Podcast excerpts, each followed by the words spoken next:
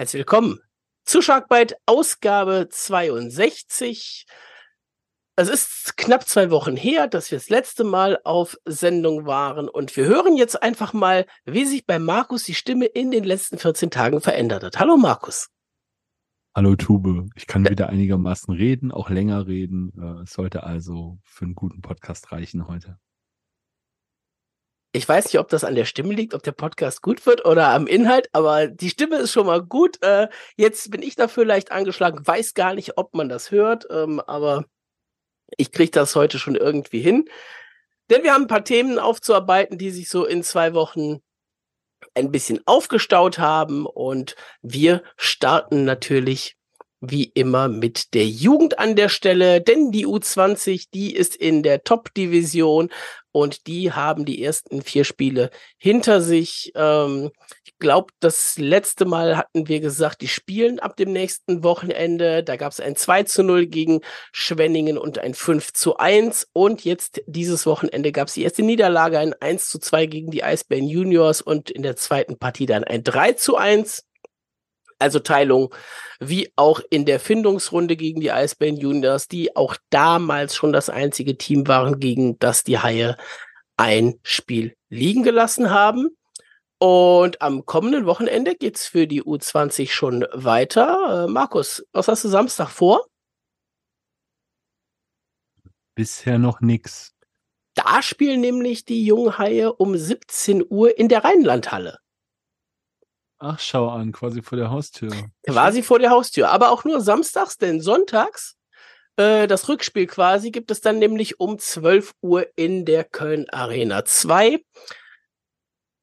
Auch bei den Jugendmannschaften ist danach erstmal eine Pause, äh, wie bei den Profis auch. Die Deutschlandcup-Pause, auch die Jugendnationalmannschaften haben dann ihre, ähm, ja, ihre kleinen ähm, Turniere, die sie abhalten. Und von daher brauchen wir da jetzt mehr bei der U20 auch nicht zu sagen. Wir können aber natürlich auch noch auf die U17 schauen. Denn auch da ist jetzt, wenn ich das richtig im Kopf habe, die Findungsrunde vorbei. Und äh, die Junghaie mit neun Siegen aus zwölf Spielen als erster in der Nordgruppe qualifiziert für die Meisterrunde. Okay, es gibt noch zwei Spiele tatsächlich jetzt am kommenden Wochenende. Äh, Samstag zu Hause gegen Düsseldorf, Sonntag in Düsseldorf.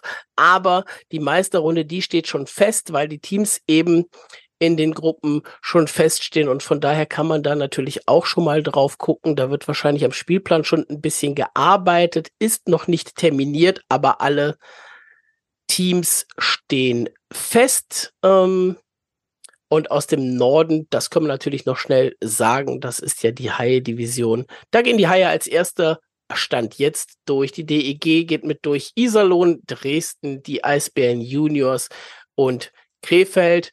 Und Wolfsburg hinten raus hat schon zu viel Rückstand, dass sie da noch mit reinkommen können. Und dann lassen wir die Jugend hinter uns. Ähm, und eigentlich wollte ich ja direkt zu den Haie-Spielen kommen. Zu den vier, die wir zu besprechen haben. Was wir ein bisschen anders machen werden. Wir gehen die Spiele natürlich nicht äh, chronologisch durch. Das wird ein bisschen lange dauern und ist auch teilweise schon ein bisschen was her. Nein, wir müssen tatsächlich am gestrigen Tag starten. Ähm, Markus, ich, du darfst jetzt deine Stimme noch ein bisschen schonen. Ich halte jetzt noch mal einen kleinen Monolog. Ist das in Ordnung? Enjoy and have fun. Ja, das werden wir dann mal sehen, ob das Enjoy and have fun ist. Ähm, was nicht ausbleibt, ist natürlich, dass man sich ein paar Troller einfängt, wenn man einen Podcast macht oder ähnliches. Lustig ist aber, dass das tatsächlich innerhalb der Haie-Fans passiert äh, und nicht von irgendeinem auswärtigen Verein, der Markus dafür anmacht, dass er Rumpelhockey gesagt hat oder ähnliches. Nein. Ich sage das jetzt einmal in, in ganz klar. Ne? Wir machen das hier aus Spaß an der Freude, weil wir da Bock drauf haben, weil wir euch mitnehmen wollen. Wir machen das kostenfrei, wir wollen dafür nichts haben. Ihr dürft uns hören, ihr müsst uns aber nicht hören, wenn ihr keinen Bock habt. Und das ist der springende Punkt.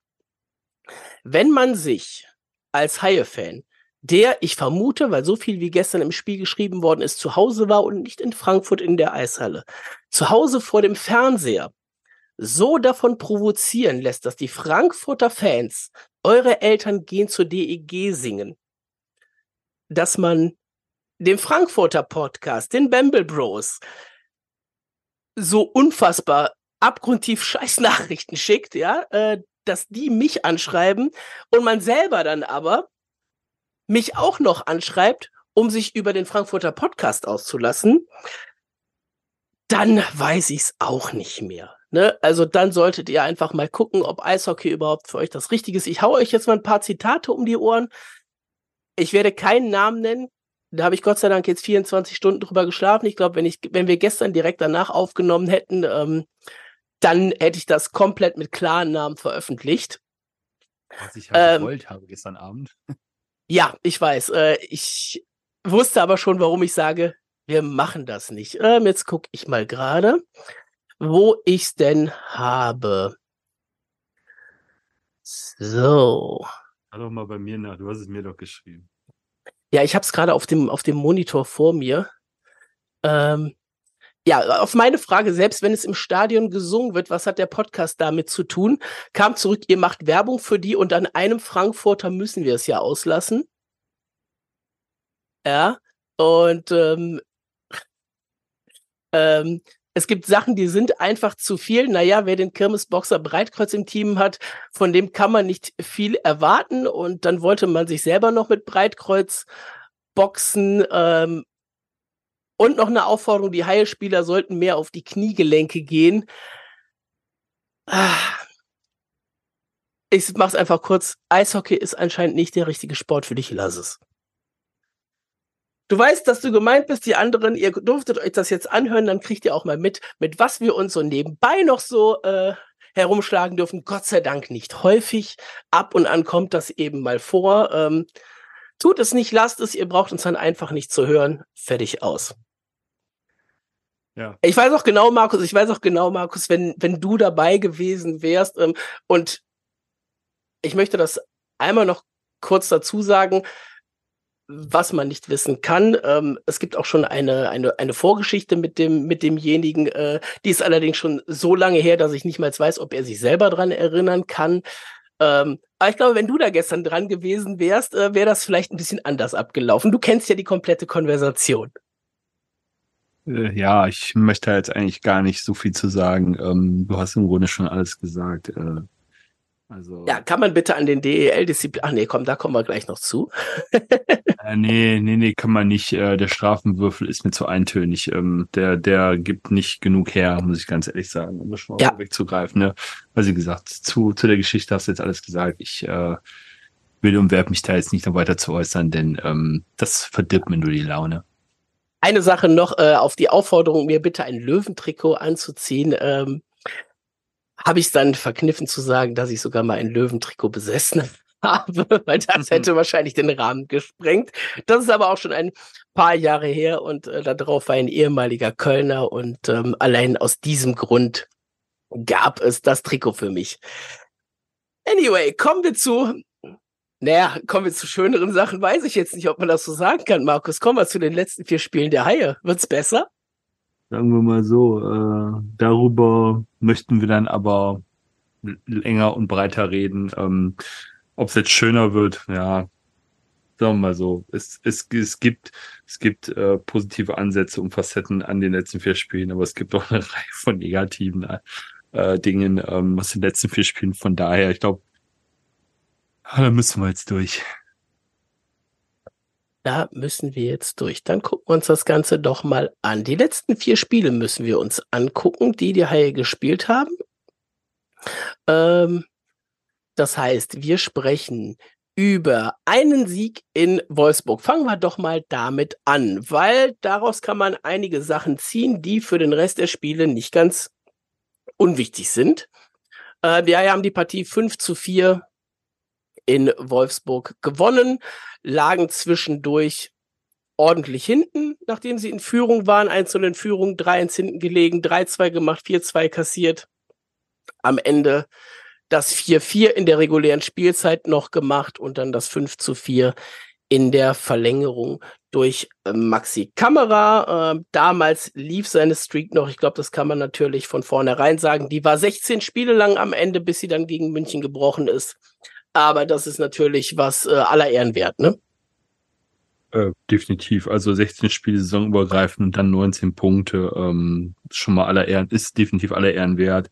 Äh, wurde dann ja auch von Magenta, glaube ich, äh, reihenweise lobend erwähnt. Ähm, ich habe hier und da gelesen, dass es dann noch ein bisschen über, Überhand genommen hat, wohl für den einen oder anderen, wie das immer wieder gepusht worden ist. Äh, und in der ewigen Liste, ich habe jetzt wieder vergessen, wo er da jetzt steht. Ähm, auf jeden Fall, du, du hast gesagt, äh, also die DL hat ja irgendwo, Magenta hat ja irgendwo dann, ähm, nee, die DL was glaube ich, äh, den Ja, die DL was genau. Den Jan Alsten ausgepackt, irgendwie aus der Saison, was war's? Äh, was hat ich gesagt? 97, 98 oder 98, 99. Ja, irgendwie sowas in dem Rahmen, also wo er Zahlen aufgelegt hat, die eigentlich äh, völlig ab jeglicher Realität sind. Und ähm, also von daher, ähm, aber trotzdem ein Respekt für, für die Leistung von Maxi Kamera und für die Scoring Streak. Und äh, man kann, kann ihm nur wünschen, dass eine neue losgeht.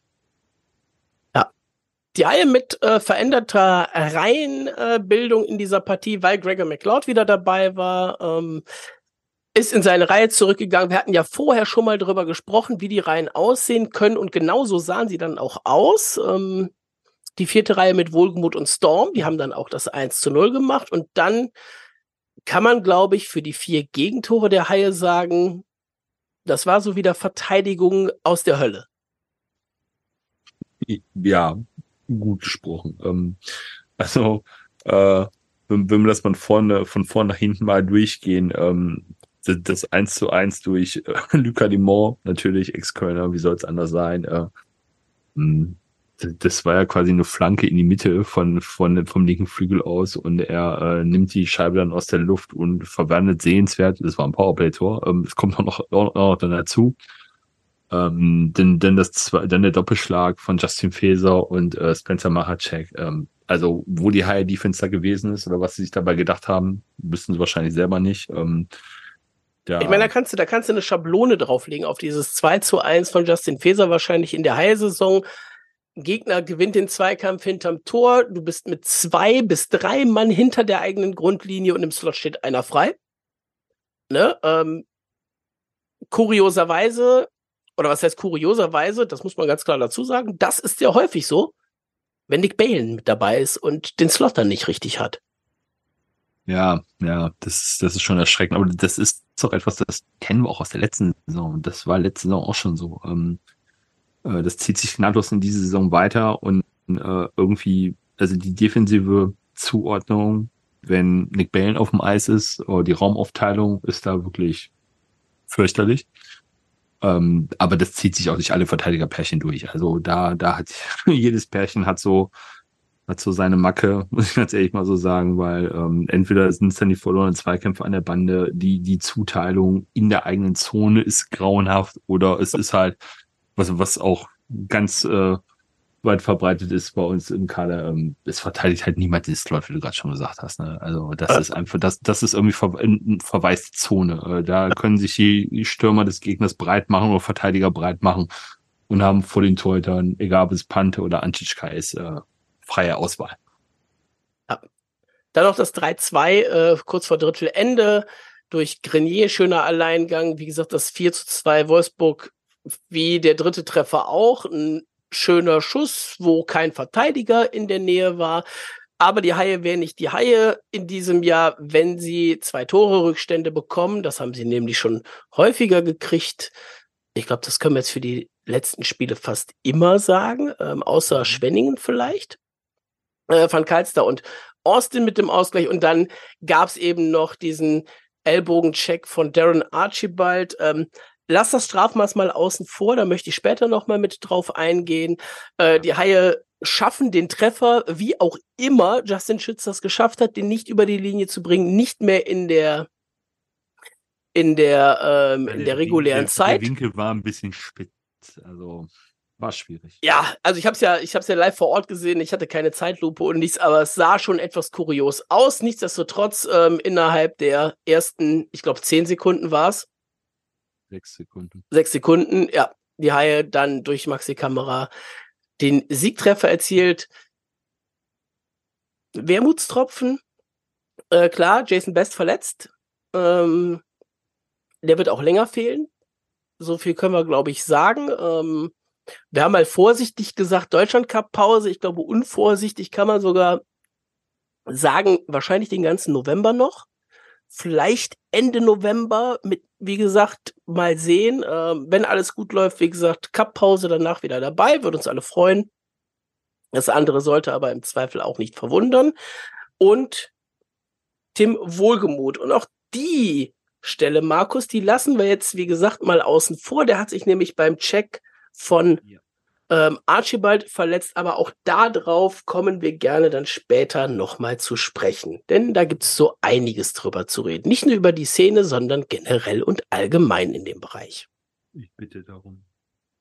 Das war der zweite Sieg der Haie in Serie und es gab einen dritten Sieg der Haie in Serie und zwar ein 3 zu 1 zu Hause gegen die Schwenninger Wild Wings. Mittwochsabends fast ausverkauftes Haus. Wir sind da die letzten Male ähm, häufiger drauf eingegangen, wie das eben, wie sich das eben so ergeben hat, dass das so voll ist.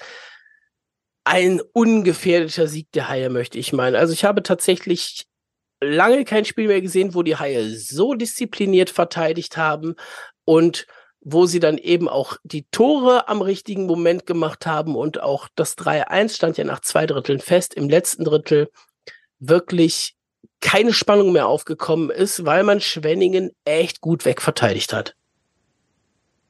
Ja, das ist dann halt so ein Ding, ja. Du spielst gegen Schwenningen, du kennst Schwenningen aus den, aus den Vorsaisons und wusstest, wie Schwenningen da spielt. Klar, sie haben jetzt mit, mit Walker halt einen neuen Trainer, anderes System, ähm, und dann punktest du gegen Schwenning eigentlich ja, mit einer, mit einer Spielweise, was eigentlich in den letzten Jahren immer die Stärke der Schwenninger war. Ne? Also gut verteidigen, hinten sicher stehen, den Torhüter es leicht machen und vorne dann äh, die Chancen eiskalt nutzen.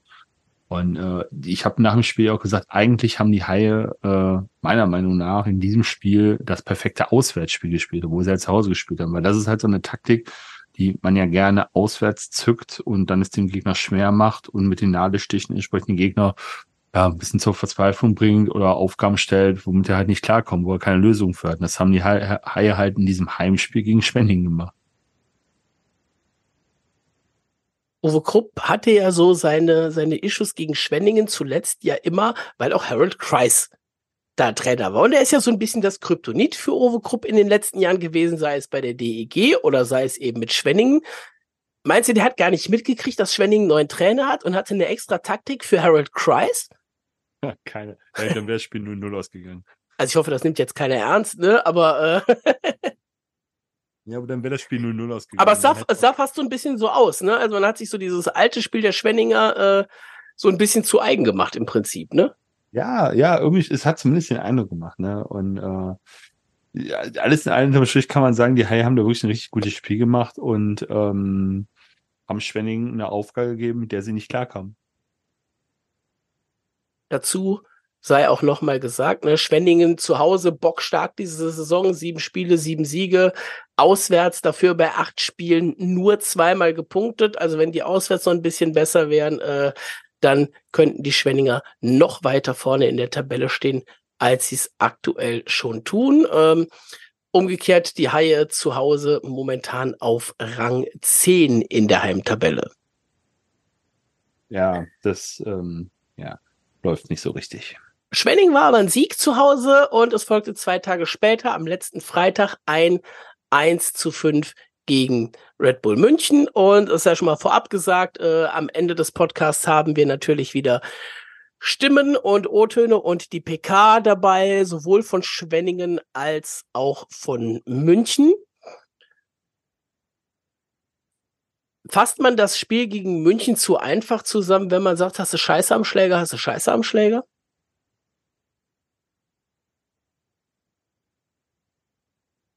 Oh. Da muss ich jetzt mal durchpusten. Ähm, ist es so einfach? Kann es so einfach sein? Also im Spiel gab's zwei Pfostenschüsse, einen Lattenschuss und einen überragenden Matthias Niederberger. Und ein nicht gegebenes Tor? da wäre ich gleich drauf gekommen, ähm, was, was erstmal den Hain es äh, ja schwer gemacht hat mit den anderen Umständen in dem Spiel äh, oder die, die anderen Umstände so ein bisschen auszublenden oder in den Hintergrund zu rücken. Ähm, da ist zum einen einmal hat das nicht gegebene Tor, das ähm, eigentliche 2 zu 4, ich glaube 1,31 vor Schluss, äh, ja. 2, 2 zu 4, 1,31 vor Schluss war es, ja. glaube ich, durch ähm, Nick Balen, äh, wo Louis Marco Brie laut den Schiedsrichtern nach Ansicht der Videobilder äh, im Torraum stand, beziehungsweise Matthias Niederberger behindert haben soll. Ich habe es jetzt x-mal gesehen und äh, bleib bei meiner Meinung dazu. Eigentlich sucht Matthias Niederberger den Kontakt mit Louis Marco Brie, der außerhalb seines Torraums steht und nicht andersrum. Und daher habe ich kein Verständnis dafür, dass dieses Tor abge abgepfiffen worden ist. Oder zurückgenommen worden ist. Äh, Verstehe ich nicht. Ähm, wird ich, noch niemand ich, erklären können. Ich, ich, hack, ich hack da mal ein. Ich verstehe den Case, dass die Schiedsrichter sich das auf Video angucken und sagen, ja, das könnte man so sehen. Aber die On-Ice-Decision war Tor. Tor. Das, ja, ja, genau. Und dann musst du eben hundertprozentig sicher sein, dass es kein Tor ist, um es nicht zu geben. Und das geben die Bilder meiner Meinung nach nicht her. Dass du sagen kannst, ja, da ist wohl eine Berührung, ob die jetzt aber knapp außerhalb oder in diesem dreidimensionalen Torraum, ne, der ist ja nicht nur unten auf dem Eis, der geht auch hoch, schon klar. So ist, das kannst du auf dem Video eben nicht wirklich glatt sehen und von daher ja, war die Entscheidung falsch. Jetzt ist die, meiner Meinung nach, falsch. Jetzt ist die Frage zwei, vier, 90 Sekunden vor dem Ende. Holst du das gegen München dann noch oder nicht? Natürlich hast du erstmal ein bisschen Momentum, ne? Und du hattest München vorher auch schon, aber bringt das München so weit raus, dass sie das nicht noch 90 Minuten über die Zeit retten? Äh, 90 Sekunden, Entschuldigung. Okay, äh, lass mich da wie folgt erstmal einhaken. Ähm, erst nochmal zum Videobeweis zurück wie kam es denn, dass die Schiedsrichter überhaupt zum Videobeweis gegangen sind? Weil Matthias Niederberger lautstark protestiert hat. Nicht, weil die Schiedsrichter Zweifel daran hatten, dass es kein reguläres Tor war. Also das müssen wir auch, auch noch mal bitte äh, im Auge behalten. Ne? Also das ist schon mal für mich das erste Fragwürdige daran. Oder noch was Fragwürdiges dann daran. Äh, dann hat die Frage 1,31 vor Schluss, zweiter Rückstand, du machst das 2 zu 4. Ähm, auch da müssen wir uns mal vor Auge führen, München war im letzten Drittel so vom, von der Ansicht her stehen K.O. Also die haben im letzten Drittel nichts mehr aufs Eis bekommen. Die Haie haben das letzte Drittel dominiert, hätten eigentlich schon viel früher rankommen müssen. Ja, sind dann, sind dann äh, in Überzahl äh, ein drittes Mal, glaube ich, ähm, als Trevor Parks runtergeht nach dem Stockschlag und dann ist, glaube ich, Gregor McLeod derjenige, der die Scheibe nicht trifft oder dem der Stock gebrochen ist. Und dann hat Jasin Elis halt äh, freien Schuss aufs, aufs leere Tor. Ne? Ähm, also ich glaube, das Momentum und so vom Kopf her und von der Moral, was die Haie halt schon öfters bewiesen haben, halte ich es durchaus für denkbar, dass sie da noch was hätten reißen können. Ne? Ob du am Ende dann mit einem 2-5 oder, oder einem 3-4, 3-5 dann da rausgehst, ja, scheißegal, ne? Aber das Momentum wäre da gewesen und zugetraut hätte ich denen das auf jeden Fall. Trotz des bärenstarken Matthias Niederberger und der äh, Aluminiumallergie. Ja, Andreas Niederberger äh, in Karkenform auf jeden Fall in der Partie. Matthias, ähm, Andreas äh, Matthias Entschuldigung, ja, ja, Matthias Niederberger. Der andere äh, putzt irgendwo Schläger für den DEB oder so, ne? Ja. ähm, ja, verlieren wir ein Wort über die Schiedsrichter oder hört einfach den O-Ton, was Uwe Krupp und Louis-Marc Aubry zu der Partie gesagt haben und so ein bisschen durch die Blume ansprechen. Willst du noch was sagen? Eine einheitliche Linie wäre super. Alles andere spare ich mir. Gut. Lassen wir es dabei. Die Haie machen ein richtig gutes Spiel gegen den ERC Red Bull München, äh, verlieren dennoch mit 1 zu 5, zwei Empty Netter am Ende. Ähm, wie gesagt, vom Ergebnis her zu hoch, aber das passiert eben am Ende. Und ja, ein technisches Tor am Ende zum 5 zu 1. Ähm, weil Nick Balen mit etwas Frust dann den Schläger geschmissen hat gegen Austin Ortega. Und sobald der Schläger in dem Fall aus der Hand ist, wird dieses technische Tor gegeben. Äh, wir hatten ja ein bisschen diskutiert vor Ort noch, aber ich habe mir das nochmal durchgelesen. Das ist auch so eindeutig und richtig entschieden worden. Also da ist auch scheißegal, ob Ortega dann den Puck behält und ihn dann noch selber reinlegt. Sobald der Schläger fliegt, muss der Schiedsrichter das abpfeifen. Und von daher, in dem Fall äh, haben sie da dann alles äh, richtig gemacht. Ausnahmsweise. Wir kommen zum letzten Spiel äh, unserer vier Spiele Überblick. Äh, das ist das 3 zu 6 der Haie bei den Löwen Frankfurt. Und ich überlege fast, ob wir einfach das vom letzten Mal, da haben wir auch über Frankfurt gesprochen, weil das ist ja auch erst gute zwei Wochen her, ob wir das einfach von damals einfach wiederholen. Aber ich glaube, damals haben wir viel zu lange darüber gesprochen.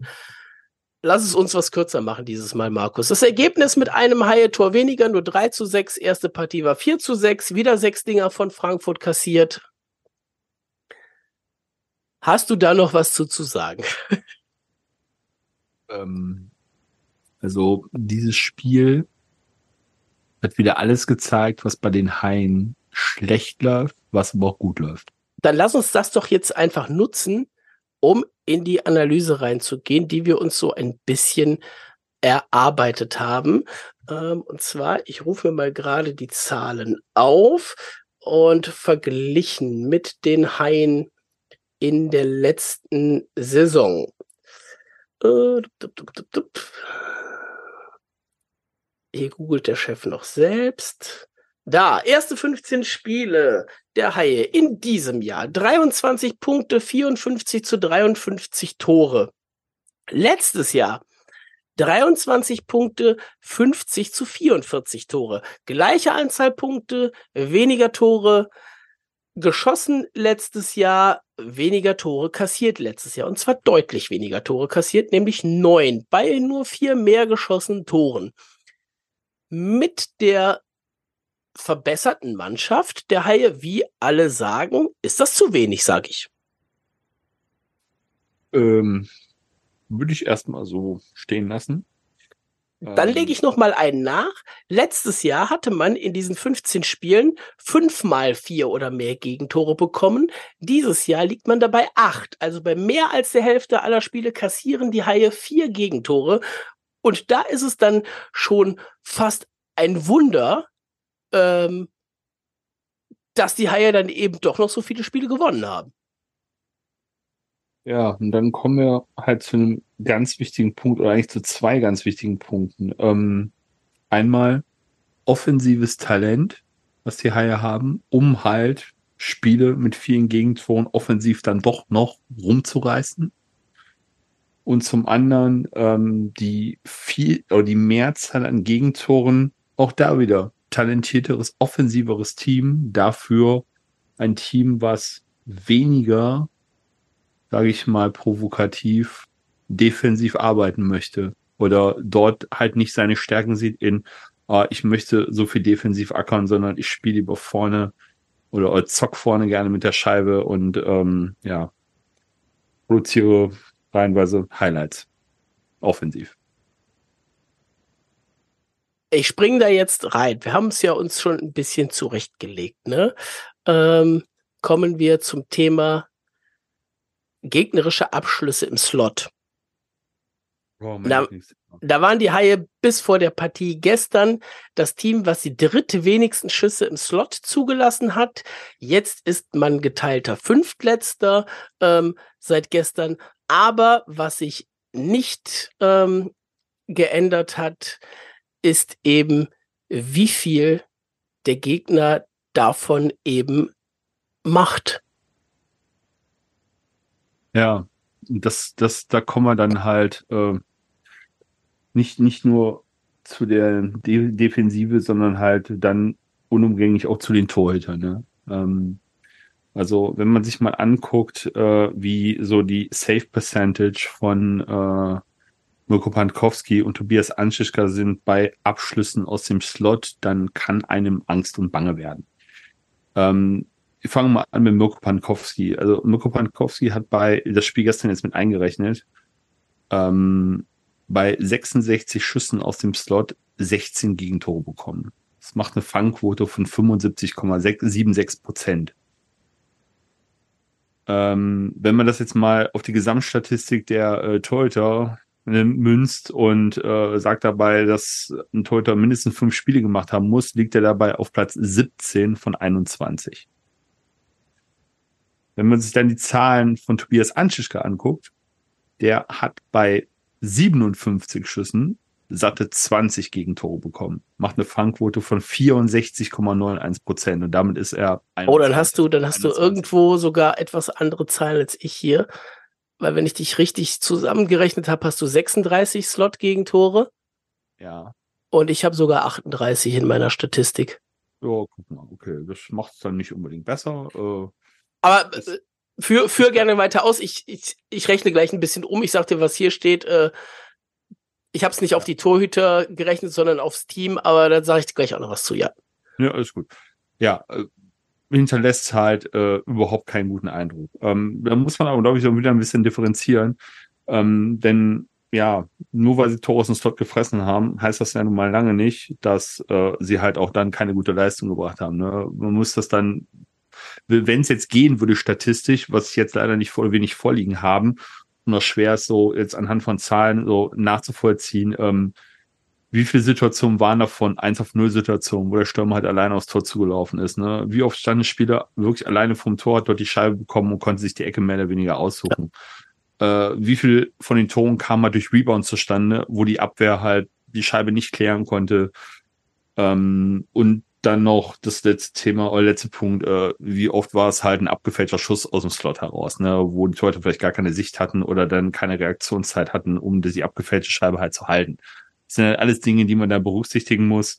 Ähm, aber nur um einfach mal die nackten Zahlen reinzuschmeißen, um sich ein Bild so machen zu können. Denn nehmen wir mal die äh, Spitzenpositionen in dieser Statistik. Ne? Da hat man Joachim Eriksson, der liegt da auf Platz eins mit einer Fangquote von 91,45 Prozent bei Abschlüssen aus dem Slot.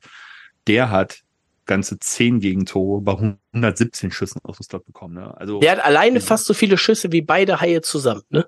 Ja, richtig. Ne? Und kassiert halt äh, nur ein Drittel oder fast sogar nur ein Viertel äh, der Gegentore.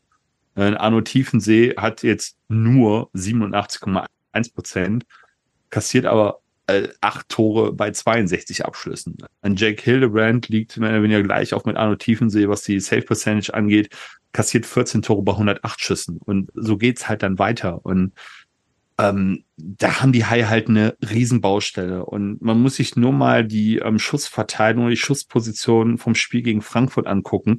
Frankfurt hat, glaube ich, fast ein Drittel seiner Schüsse aus dem Slot aufs Tor gebracht. Und wenn du halt weißt, dass die Haie aus dem Slot heraus viele, viele Gegentore kassieren oder hoch, hochprozentige Schüsse abgeben, dann versuche ich halt als Gegner die Scheibe möglichst oft dorthin zu bringen, um meine Spieler dort in aussichtsreiche Positionen zu geben, bringen. Und auf der anderen Seite, dann muss ich aber auch als High-Team dafür sorgen, dass oder mich darum bemühen, dass die Scheibe da ausgerechnet nicht hinkommt oder die Spieler, die sich dort positionieren, auf die Scheibe warten, es halt nicht so einfach haben, dort Abschlüsse zu generieren. Und das ist halt eine riesen Baustelle, die den Heiden momentan echt so ein bisschen äh, sämtliches Momentum im Spiel killt und äh, sie dadurch reihenweise Rückständen oder großen Rückständen sogar hinterherlaufen. Entweder oder Frage, wessen Baustelle ist das, Verteidigung oder Torwart? Das, das geht Hand in Hand, ganz einfach. Also du nimmst das oder, ja. ja. Ich hänge dann jetzt noch mal die äh, die Teamstatistiken hinten dran. Ne? Also ich habe schon gesagt, Schüsse aus dem Slot, die Haie mit 125, geteilter fünftletzter, ganz vorne Iserlohn 186. Ähm, Percentage, die pendelt sich so im Mittel der Liga so um die 30 Prozent ein. Da kriegen die Haie 32, also ungefähr ein Drittel aller Schüsse im Slot. Das ist, wie gesagt, was ganz Normales. Da sind die Haie auch wirklich auf Rang 7 ähm, mit in der Liga und einzig Frankfurt, Wolfsburg und München haben weniger als 30 Prozent Anzahl der gegnerischen Schüsse im Slot. Jetzt aber zu dem Punkt, der dann eben äh, es trifft. 38 Gegentreffer aus dem Slot haben die Haie bekommen. Da sind nur Nürnberg und Iserlohn schlechter mit 46. Die haben aber, wie gesagt, deutlich mehr Schüsse auch zugelassen im Slot, weswegen die Haie äh, bei der Gegentorquote aus dem Slot das einzige Team mit über 30 Prozent in der Liga sind. Das heißt, die kumulierte Fangquote von Pankowski und Anschitzka müsste bei 69,6 liegen. Bei Nürnberg, die sind knapp dahinter, die sind knapp unter 30 Prozent, aber wenn man sich zum Beispiel Berlin, Schwenningen anschaut, München, äh, die sind alle so im Bereich Bremerhaven noch dazu 15 bis 18 Prozent. Und wenn du da im Mittelfeld liegen würdest, bei 20 Prozent nur, was eben auf sieben Frankfurt und auf acht Ingolstadt haben. Ähm, hätten wir 13 Gegentore weniger, würden wir wahrscheinlich gar nicht über sowas sprechen müssen, ne? Ja, das sind halt ne, alles so Faktoren und äh, ist halt schön, wenn man, wenn man ganz viel Zahlen und Daten zur Verfügung hat, um halt auch mal bei solchen Dingen oder Themen halt ins Detail gehen zu können und nicht nur äh, aus der eigenen Wahrnehmung heraus äh, argumentieren kann. Dann hast du, glaube ich, noch die Statistiken für die Schüsse von äh, ja, außen und von hinten, ne? Ja, äh, das, ist halt das Spannende. Ich habe eben eben ähm, die ja schlechten Zahlen von Anschischka und Pankowski äh, aus dem Slot genannt. Ähm, wenn man das Ganze sich jetzt mal anguckt und man guckt mal auf die Schüsse, die von der linken Seite halt gekommen sind, ähm, da ist jetzt die Fangquote von Tobias Anschitschka äh, 96,15 Prozent. Da hat er nur ein Gegentor bekommen bei 26 Schüssen. Äh, bei Mirko Pankowski sieht es da ein bisschen anders aus. Bei ihm ist die Fangquote von links bei 89,66 Prozent. Er hat drei Gegentore bei 29 Schüssen bekommen. Jetzt spiegelt man das Ganze rüber auf die rechte Seite. Ähm, da, jetzt muss ich natürlich eben wieder richtig sortieren, damit ich nichts Falsches erzähle. Da liegt wiederum Mirko Pankowski bei 100 Prozent. Der hat noch gar kein Gegentor von rechts bekommen äh, bei 26 Schüssen. Und äh, Tobias Anschitschka liegt da in der Statistik bei 95,24 Prozent. Der hat bisher auch nur ein Gegentor bei 21 Abschlüssen von links bekommen. Also das ist ja das, was ich eben gesagt habe. Ne? Wenn du als gegnerisches Team weißt, die Haie haben ihre Schwäche im Verbund, also Defensive plus Torhüter im Slot. Und da müssen wir die Scheibe hinbekommen weil dort unsere Chancen, Tore zu erzielen, am größten sind, dann wirst du dich natürlich darauf äh, verlegen. Ähm, wenn wir das Ganze dann jetzt noch äh, bei den Fernschüssen uns angucken, also was ist jetzt so Richtung blaue Linie alles gekommen aufs Tor, da äh, hat Tobias Anschischka eine Fangquote von 96,15 Prozent aufzuweisen, zwei Gegentore bis er bei 52 Abschlüssen. Äh, Mirko Pankowski liegt dabei 93,06, hat damit leider in der Statistik bei mindestens fünf Spielen die schlechteste Quote aller Torhüter mit fünf Gegentoren bei 72 Schüssen. Ne? Also das sind halt dann so Dinge, das untermauert all das, was wir halt eben gesagt haben. Ne? Slot ist nun mal die gefährliche Zone, die die Haie in den Griff bekommen müssen und die die Gegner momentan reihenweise ausnutzen, weil sie ja dazu eingeladen werden, beziehungsweise sich äh, sehr gut bis dahin durchkombinieren oder halt äh, die Spieler in Stellung bringen und dann für Abschlüsse bereitstehen. Sei es durch Abfälscher oder halt äh, freie Schusspositionen. Zwei Punkte habe ich mir noch angeguckt. Äh, zum einen natürlich äh, die Special Teams, haben wir letztes Mal auch schon ein bisschen drüber geredet. Powerplay Percentage letztes Jahr zum Stand waren 25,49 Prozent. Jetzt sind es äh, 25,49 Prozent, genau. Jetzt sind es 22,39.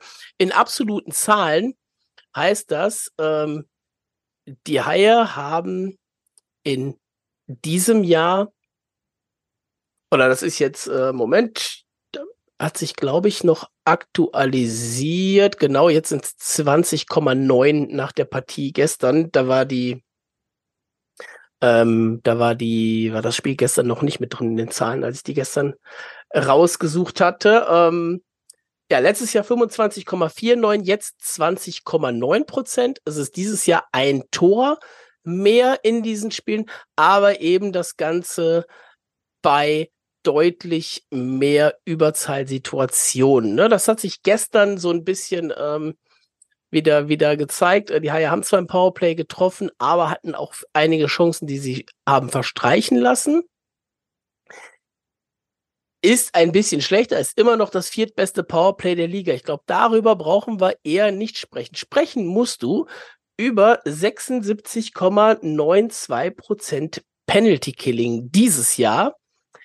Und letztes Jahr warst du an der Stelle bei 82,76% Also auch da 8% mehr im Penalty Killing, ne? Was dieses Jahr heißt, du hast 15 Gegentore schon gekriegt in diesen ersten 15 Spielen. Das heißt, du kriegst im Schnitt ein Powerplay-Gegentor pro Spiel. Ja, ähm, lass mich ganz kurz zum Powerplay noch eine Sache sagen, äh, um das Ganze noch ein bisschen zu vertiefen. Die Haie hatten die Statistiken von Lerfer nach elf Mal die Chance, bei fünf gegen drei zu treffen. Elfmal. Und haben diese Saison sagenhafte zwei Tore dabei gemacht. Ja, also das muss man ja, auf der Zunge zergehen lassen, ne? Ich würde da gerne ähm, gerne was sagen, was Doug Mason mal gesagt hat. Ne? Das sind offizielle Statistiken. Man muss das sich auch immer ein bisschen betrachten, weil zum Beispiel gestern der zweite von Tureson war es, glaube ich, da war der vierte Spieler gerade auf dem Eis. Der war aber noch nicht im Abwehrverbund drin. Das heißt, das ist de facto ein 5 gegen 4 Tor, aber auf der Eissituation war es im Prinzip noch bei 5 gegen 3.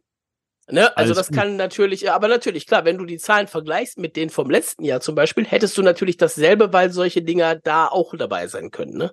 Ja, also es, es sind ja nicht nur elf Situationen, sondern wenn man sich dann die absolute Eiszeit dann auch noch anguckt, ne, dann stehst du bei fast zehn Minuten, fünf gegen drei und du machst hm. nur zwei Tore.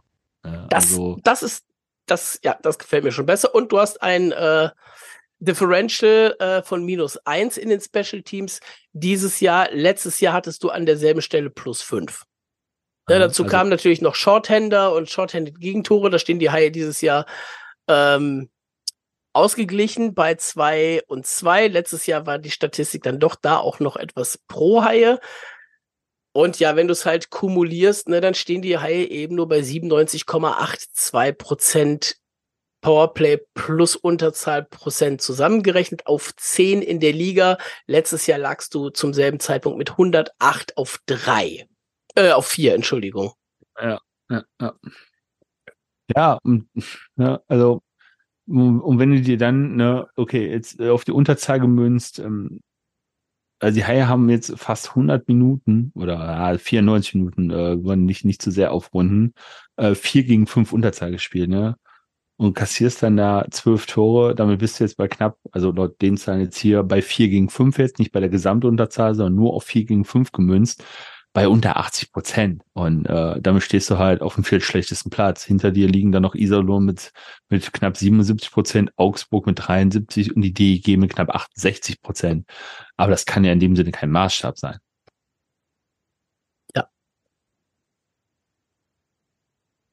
Last but not least, ähm, was ich mir noch angeguckt habe, war die Schussquote. Die ist aber im Vergleich zum letzten Jahr stabil. Also da waren es 10,06. Dieses Jahr sogar ein bisschen besser, 10,31. Ähm, um das mal ein bisschen einzuordnen, äh, wenn ich es gerade finde. Moment. Ach, wo war denn diese blöde Schussquote dabei? Das weißt du doch, oder? Bei Schuss- und Fangquoten, bei Teamstatistiken. Bei Schuss- und Fangquoten, Dankeschön. Da ist die mit dabei, ja. richtig. Ähm, Shooting Percentage. So. Im letzten Jahr, und zwar für die gesamte Saison, dass man einfach mal so einen Vergleich hat, wo sowas normalerweise liegt, gab es in Wolfsburg das beste Team mit über die gesamte Saison 10,74 Prozent. Also alles, was da so im Bereich 10 und drüber ist, ist eigentlich gut. Und auch da sind die Haie im Bereich der letzten Saison. Letzte Saison hatten sie 10,4. Und jetzt haben sie 10,11 gerade. Ah, dann hat sich das noch wieder auch seit gestern ein bisschen verändert. Ich hatte noch 10,31, aber dann ist ja noch näher am letzten Jahr dran. Alles in allem äh, sagt das eben einiges aus, wie wir es vorher gesagt haben. Ne? Du bist auf einem ähnlichen Level wie letztes Jahr. Ja, Und das ist das Problem. Ja, genau. Du, wie, ich ja eben gesagt habe, ne? Also du hast halt eine weitaus talentiertere Mannschaft. Richtig. Da hast du weniger diese, ich nenne sie mal Arbeitstiere im Kader, die halt ja defensiv die Drecksarbeit machen.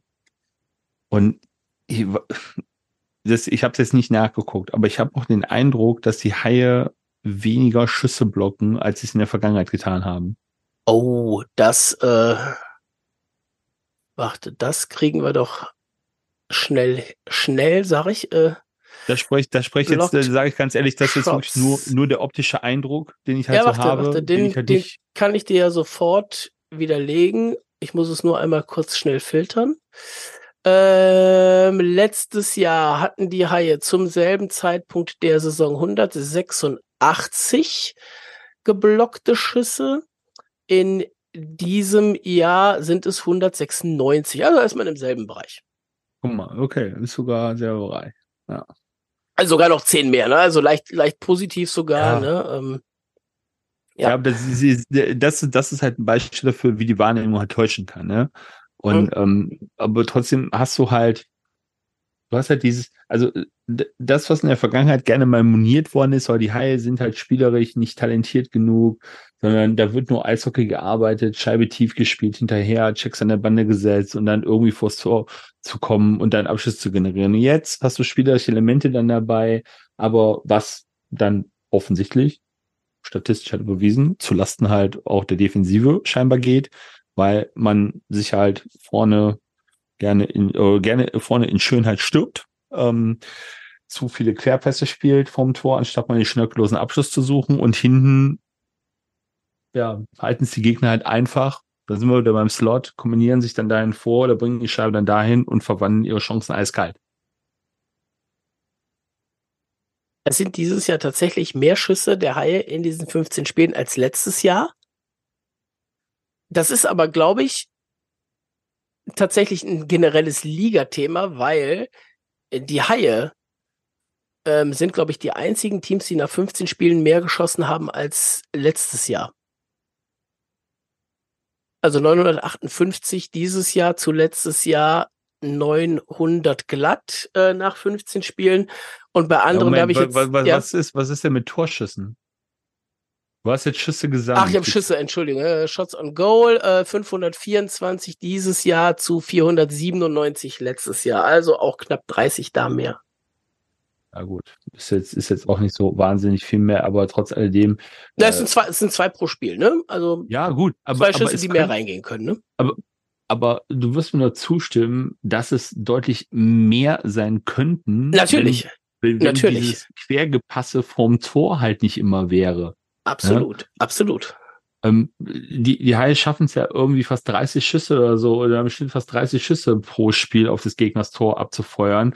Und da sind ja dann auch wirklich gute Chancen dann dabei und ja. viele gute Chancen dabei.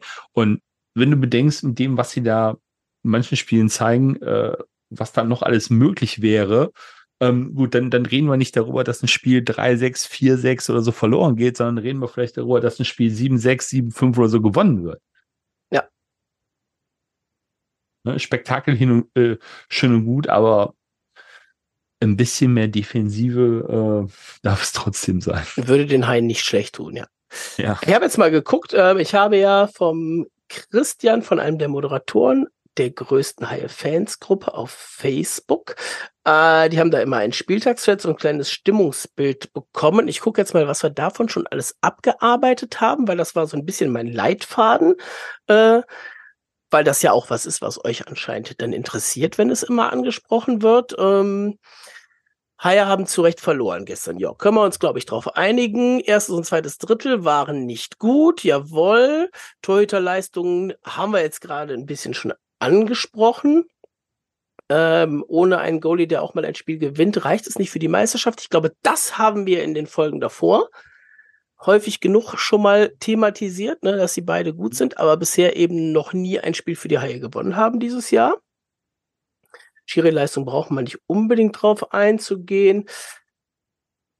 Ja, Platzierung und Punktausbeute sind zu wenig für den Kader. Ich glaube, das haben wir gerade in, in epischer Breite äh, ausgeführt. Ja. Mir bleiben noch zwei Sachen, die ich jetzt habe, die wir jetzt noch hinten dran hängen können. Nichtentwicklung der Mannschaft unter Uwe Krupp und Reihenumstellungen von Uwe Krupp. Okay, fangen wir mal mit Nichtentwicklung an. Äh, ja, Nichtentwicklung gemünzt auf was? Also, wenn ich mir jetzt angucke, spielerisch, wie sich die Mannschaft jetzt von letzte, äh, von, von letzter Saison zu dieser Saison entwickelt hat, muss ich ganz ehrlich sagen, sehe ich nicht den Kritikpunkt. Also die Haie spielen deutlich attraktiveres und schnelleres äh, Eishockey als äh, gesamt in den letzten Jahren. Klar, das liegt natürlich dann auch an den Neuzugängen, die man hat, die Charakteren, die im Kader halt drin sind. Äh, das geht irgendwie Hand in Hand. Und äh, ja, Spielerentwicklung an sich so, ganz ehrlich, ähm, erstmal Maxi Kamera, was der in letzter Zeit äh, an Scores auflegt, ähm, was er davor bei seinen vorigen Stationen in der Liga und anderswo gemacht hat, ähm, da waren er schon mal tiefst dabei. Er kam nach Köln und konnte man so eine Leistung von ihm erwarten? Ich glaube nicht unbedingt. Ein Nui Marco Brie hat in der Liga natürlich gezeigt, dass er zu guten Leistungen imstande ist, hat dann aber auch mal eine richtige Downphase gehabt, kam nach Köln. Wie waren seine Erwartungen? Äh, wie waren seine Erwartungen an ihn? Also als der Nummer 1 Center, der letztes Jahr mit die Top-Reihe der Liga geführt hat, ich glaube, das hat so keiner erwarten können. Äh, Justin Schütz kommt als sehr talentierter Spieler nach Köln, erste Station, ähm, abseits von München in der DEL, äh, hat dort, ich glaube, 14, 14 Tore halt gemacht, aber galt immer als ähm, ja, ich nenne es mal Chancentod in München. Und dass er das seine größte Schwäche ist, was er selber halt auch gesagt hat, dass Torabschluss seine größte Schwäche ist, kommt nach Köln und die erste Saisonphase äh, spielt eine Reihe mit McLeod und Garnier und scoret alles im Grund und Boden und äh, man reibt sich die Augen und fragt sich, ist das der Justin Schütz, der aus München weggegangen ist? Ja, eigentlich nicht. Ja? Ähm, also, ich will jetzt mal diesen Punkt Spielerentwicklung ähm, unter Uwe Krupp nicht ja, ich weiß nicht, ob es Spielerentwicklung ist. Ich glaube, generelle Entwicklung, ähm, da würde ich sogar sowas reinziehen, was wir letztes Mal ja auch äh, bemängelt haben, schon äh, in einer der letzten Ausgaben vom Sharkbite. Man hat nur Plan A. Gut, das, das ist aber was anderes. Also das ist, das ist ja nicht Spielentwicklung, das ist ja grundsätzlich die Spielidee, die man hat. Ähm, und ja, könnte, könnte jetzt wieder, wie es mir letztens auch noch vorgestellt Also es stand, es stand ja, stand ja nur, also ich habe es ja gerade vorgelesen, nicht Entwicklung der Mannschaft. Da ging es ja nicht um Spieler, sondern das kann man natürlich größer fassen. Das ist natürlich ein bisschen, bisschen, bisschen breit äh, ja. der Punkt zugegeben, aber den kann man natürlich auch breit beackern. Ne? Gut, also da, da kann man verschiedene äh, Sichtweisen äh, an den Tag legen. Ähm, das, das mit der Taktik und dem Plan A, das hatten wir jetzt auch schon so oft und so zu Genüge. Und ähm, es, es sind halt diese, diese In-Game Decisions beziehungsweise Anpassungen, ne? wenn, ja, ge gebe ich, gebe ich, äh, gebe ich, gebe ich äh, den Punkt definitiv, ähm, dass man sich da verbessern kann, dass, dass es halt den Eindruck macht, dass da keine Entwicklung stattfindet, ähm, wenn es wenn es dahin geht. Ähm, dann bin ich dabei, das unterschreibe ich gerne. Ähm, aber wie gesagt, das lässt halt verschiedenste Sichtweisen zu und äh, wenn man jetzt von der generellen Spielidee und Spielweise angeht, dann sieht man ja, dass die Mannschaft halt einen Wandel durchgemacht hat, aber ähm, es fehlt halt immer noch dieses Reagieren auf veränderte Gegebenheiten im Spiel. Ähm, wir haben jetzt zum Beispiel gegen München gesehen, ähm, da wurde, oh, war das äh, im zweiten Drittel, als Hakon Hänelt ausgeschieden ist, ähm, haben, glaube ich, Carter Proft und wer war es noch, Freddy Storm ja äh, in der dritten Reihe die, die Eiszeit sich geteilt dann und im vierten Drittel wurde dann halt auf drei Reihen umgestellt, so dass man ein höheres Tempo gegangen ist und wirklich nur die spielerisch starken Jungs aufs Eis gebracht hat, immer wieder, um halt den Druck aufrechtzuerhalten. Ähm, Was sagst du den Umstellungen gestern in der Partie? Ja, das ist dann, das ist dann wieder äh, die Kehrseite der Medaille. Ähm, also generell das, was die Hai gegen München offensiv gezeigt haben, war klasse. Ne? Sie hätten das Spiel genauso gut mit, mit äh, viel mehr geschlossenen Toren gewinnen können, äh, statt es am Ende dann durch die zwei Empty Nets 1 zu 5 zu verlieren. Ja. Aber ähm, dann nimmst du halt deine, eine von deinen beiden Top-Reihen, wir wollen jetzt mal nicht nach Reihe 1 oder 2 gewichten, nimmst du auseinander und jetzt frage ich dich, warum Schütz? Ja, keine Ahnung. Weiß ich nicht. Ich, ich habe die Ausstellung gestern gesehen und habe erst noch mal das Münchenspiel mir vor Augen geführt und habe mir gedacht, okay, also ich gerade schon gesagt habe, offensiv haben die Haie geglänzt, haben echt bockstarkes Spiel gemacht, haben nur die Tore nicht gemacht. Haben sie defensiv jetzt was falsch gemacht gegen München? Ähm, sie haben, wie schon gegen Schwenning, eigentlich gut verteidigt, haben München wenig Raum gelassen, wenig Möglichkeiten. Äh, klar, diese 36 Sekunden Schlaf mal im zweiten Drittel, wo die Münchner halt zwei, zwei Tore direkt hintereinander gemacht haben. Ähm, ja, aber das war jetzt, das ist jetzt kein Grund, warum ich dann äh, plötzlich anfange, dort äh, die Reihen so um, umzuswitchen und dann halt äh, auch einen Justin Schütz aus der Reihe nehme. Klar, ich habe ich hab schon die eine oder andere Stimme vernommen. Ja, Schütz war die letzten Spiele so ein bisschen läppsch unterwegs, leichte darf Scheibenverlust. Ich, äh, darf ich, darf ich dazu? Ich, ja, bitte. Ich unterbreche dich, weil das ist der Punkt, auf den ich jetzt gleich kommen will. Ähm, wir sind uns aber doch beide einig, die Umstellung war, um Freddy Storm ans Laufen zu kriegen, oder? Ja, das, ist doch der einzige, das ist doch der einzige Grund, warum man diese Umstellung gemacht hat. Nach außen, wenn man sich nüchtern die Aufstellung anguckt, ja. Aber jetzt frage ich dich, warum nimmst du Schütz, der ähm, ja gut funktioniert und ein Freddy Storm ist ja jetzt eher so, ich sage jetzt mal grob, nicht der Schütz, sondern das ist vielleicht so eher der Grenier. Warum setzt du nicht Grenier nach hinten? Zum einen, weil es für mich spielerisch besser passt und da darfst du jetzt gleich gerne mit Schütz einsetzen. Zum anderen, weil die haben zwar beide 15 Punkte in 15 Spielen, Schütz und Grenier, sind also beide Point per Game. Aber ein Justin Schütz hat nur in vier, beziehungsweise seit gestern in fünf Spielen gar nicht gescored. Ein Alex Grenier schon in der Hälfte aller Spiele nicht. Ja, ähm, das sind halt dann Entscheidungen, werden wir, glaube ich, nie verstehen, warum die so getroffen werden. Ähm, vielleicht verstehen die Spieler ja auch nicht oder können es halt nicht so ganz nachvollziehen. Ähm, das würde mich wundern, wenn irgendjemand aus der Kabine kommt und sagt so, ja klar, kann ich voll verstehen, dass der Trainer mich da zurückversetzt hat.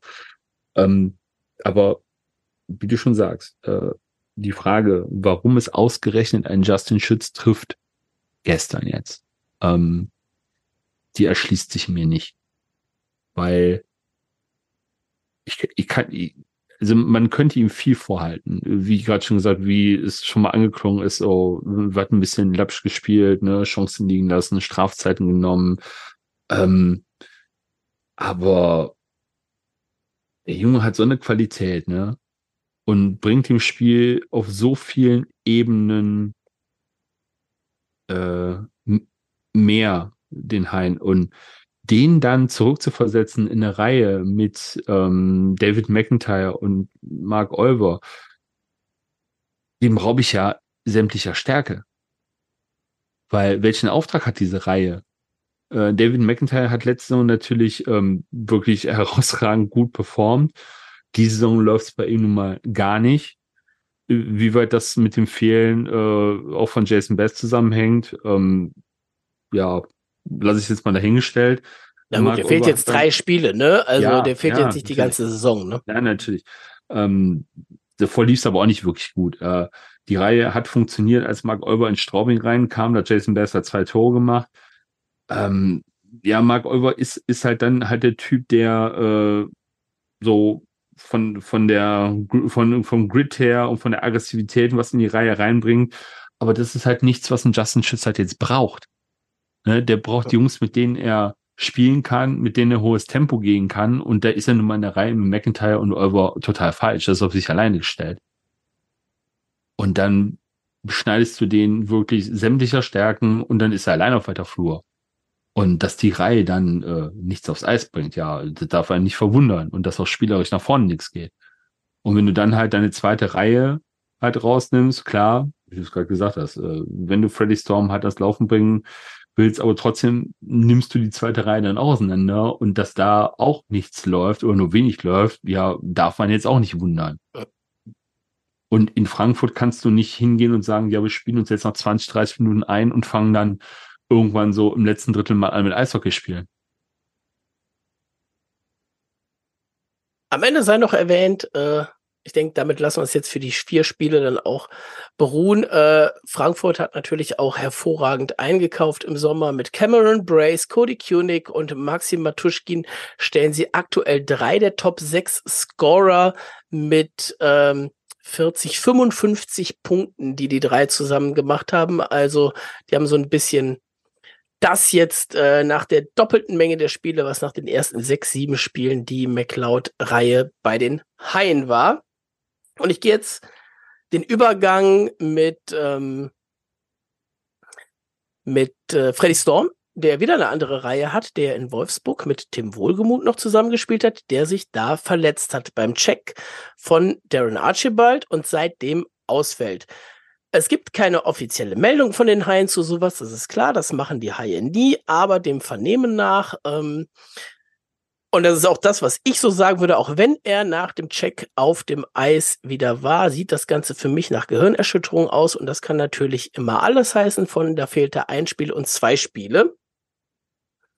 Bevor wir jetzt aber in das Strafmaß gehen, ähm, zu den ganzen Strafen, die es zuletzt in der Liga gab, haben wir natürlich das Thema Spielersicherheit und da müssen wir natürlich mit Adam Johnson anfangen, Markus, ne?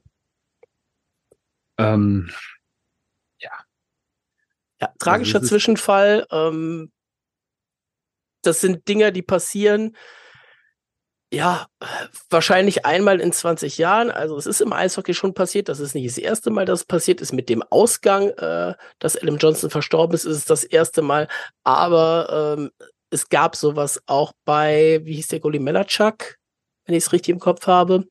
Oh, frag mich jetzt nicht, was Ja, wer möchte und das suchen möchte und sich das angucken will, findet da genug Videos zu online. Ähm, leider auch von der Aktion um Adam Johnson. Ähm, ich empfehle es jedem, es sich nicht anzugucken. Wer das aber gerne mal machen möchte, ähm, es ist eure eigene Entscheidung. Und zum Thema Spielersicherheit, es gibt ja Schutz dafür. Ne? Also das ist jetzt nichts, was jetzt neu erfunden werden muss, sondern das ist was, womit sich jetzt alle Ligen auseinandersetzen nach diesem Zwischenfall.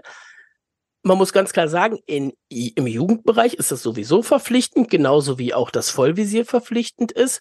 Und in Schweden und Finnland ist es auch im Profibereich verpflichtend. Warum? Oh, ist das, glaube ich, auch verpflichtend. Kommt noch dazu. Warum? Muss man sowas extra ansprechen? Ich meine, klar, jeder ist für sich selbst verantwortlich, aber man kann solche Sachen ja verhindern. Und zwar von vornherein. Indem man ja. das Ausrüstungsstück, was es gibt, eben diesen Halsschutz einfach trägt. Es ist genauso wie kein Spieler müsste wahrscheinlich keine Schneidezähne mehr haben, wenn er einen Vollvisierhelm tragen würde. Trotzdem tun es die meisten, und Begründungen von bis, ne, in der NHL war noch nicht mal ein Visierpflicht bis vor ein paar Jahren. Äh, das ist da inzwischen auch angekommen. Aber ja, es gibt die Möglichkeit, sich zu schützen. Warum tut man es nicht? Das wird jetzt dann angesprochen, aber es ist wie in so vielen Sachen im Leben, es muss erst was passieren, dass man es eben anspricht, glaube ich. Ne? Ja, absolut. Und ähm, es wird ja jetzt auch erstmal nur angesprochen. Ne? Also es wird dann wahrscheinlich Diskussionen geben, hin und ja. her, dafür ist da widers und dann wird man sich nachher auf irgendwas einigen und ich ahne schon, was dabei rauskommt. Ähm, und es ist knapp und es ist knapp nur der einzige Zwischenfall dieses Wochenende gewesen. Ne? Ähm, wenn ich es ja, ja. richtig gesehen habe, war es in der NHL, aber jetzt nagelt mich nicht drauf fest, da hat ein Spieler eine Kufe unters Visier gekriegt. Und ja, zwar einmal quer übers Auge. Ja. ja also das, das kann halt jederzeit immer und irgendwo passieren und äh, du hast, du hast jetzt mehr oder weniger alles dazu gesagt. Äh, es gibt, es gibt die Möglichkeiten dafür, es gibt die Hilfsmittel dafür, dass du kannst es nicht voll, vollständig verhindern, ne? Ähm, aber du kannst zumindest minimieren. Auch, auch wenn derartige Vorfälle jetzt nicht sehr oft passieren, aber jedes Mal, wo es passiert, ist es einmal zu viel. Und dann kommen wir jetzt zu den anderen Sachen, wie man Spieler schützen kann, liebe DEL. Kommen wir zum Strafmaß von einzelnen Aktionen, die wir zuletzt hatten. Ähm, es gab oh, warte, sehr, warte, ja, warte bitte? ganz kurz. Lass, lass mich da kurz einhaken, bevor wir jetzt auf Strafmaß für einzelne bitte. Aktionen eingehen. Ähm, also Thema Player Safety. Du hast gerade eben schon gesagt mit Tim Wohlgemuth in Wolfsburg. Also man muss jetzt, glaube ich, nicht wirklich der größte Experte sein äh, in der Medizin, um die Situation irgendwo objektiv einschätzen zu können, wenn man den Check gesehen hat. Und oh, ich glaube, du ziehst das vor, was ich gleich hatte, aber, aber red weiter, ja. Ja, ich würde ich würde das gerne vorziehen, weil dann können wir uns danach auf die Strafen gerne. dann äh, konzentrieren, weil das passt jetzt zum Thema Player Safety wirklich ganz gut, denn eine Gehirnerschütterung kann natürlich weitreichende Folgen haben. Ne? Die macht sich in vielen Momenten nicht sofort bemerkbar. Die Symptome tauchen erst später auf und es gibt genug Spieler weltweit, die äh, auch in anderen Sportarten, vorrangig American Football, durch Gehirnerschütterung ähm, echt schwere Zeiten nach dem Ende ihrer Karriere durchmachen müssen.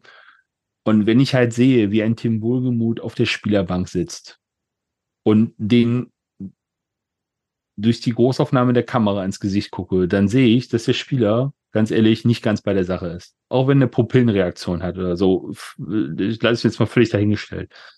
Aber dass der dann im nächsten Wechsel, nachdem die Strafe ausgesprochen worden ist, wieder auf dem Eis steht und das Bully spielt. Und das geht jetzt nicht, nicht nur Richtung Haie, sondern auch Richtung DEL, halte ich für unverantwortlich. Ja. Dass ein Spieler, äh, dass ein Teamarzt den Spieler untersuchen darf und den dann wieder rausschickt, geht gar nicht. Da muss ein neutraler Arzt, unabhängig vom, äh, wo, wo das Spiel stand, von den Teams, muss den Spieler eigentlich in der Kabine untersuchen und ganz klar sagen, ey, du hast gerade was gegen den Kopf gekriegt, du gehst nicht mehr raus.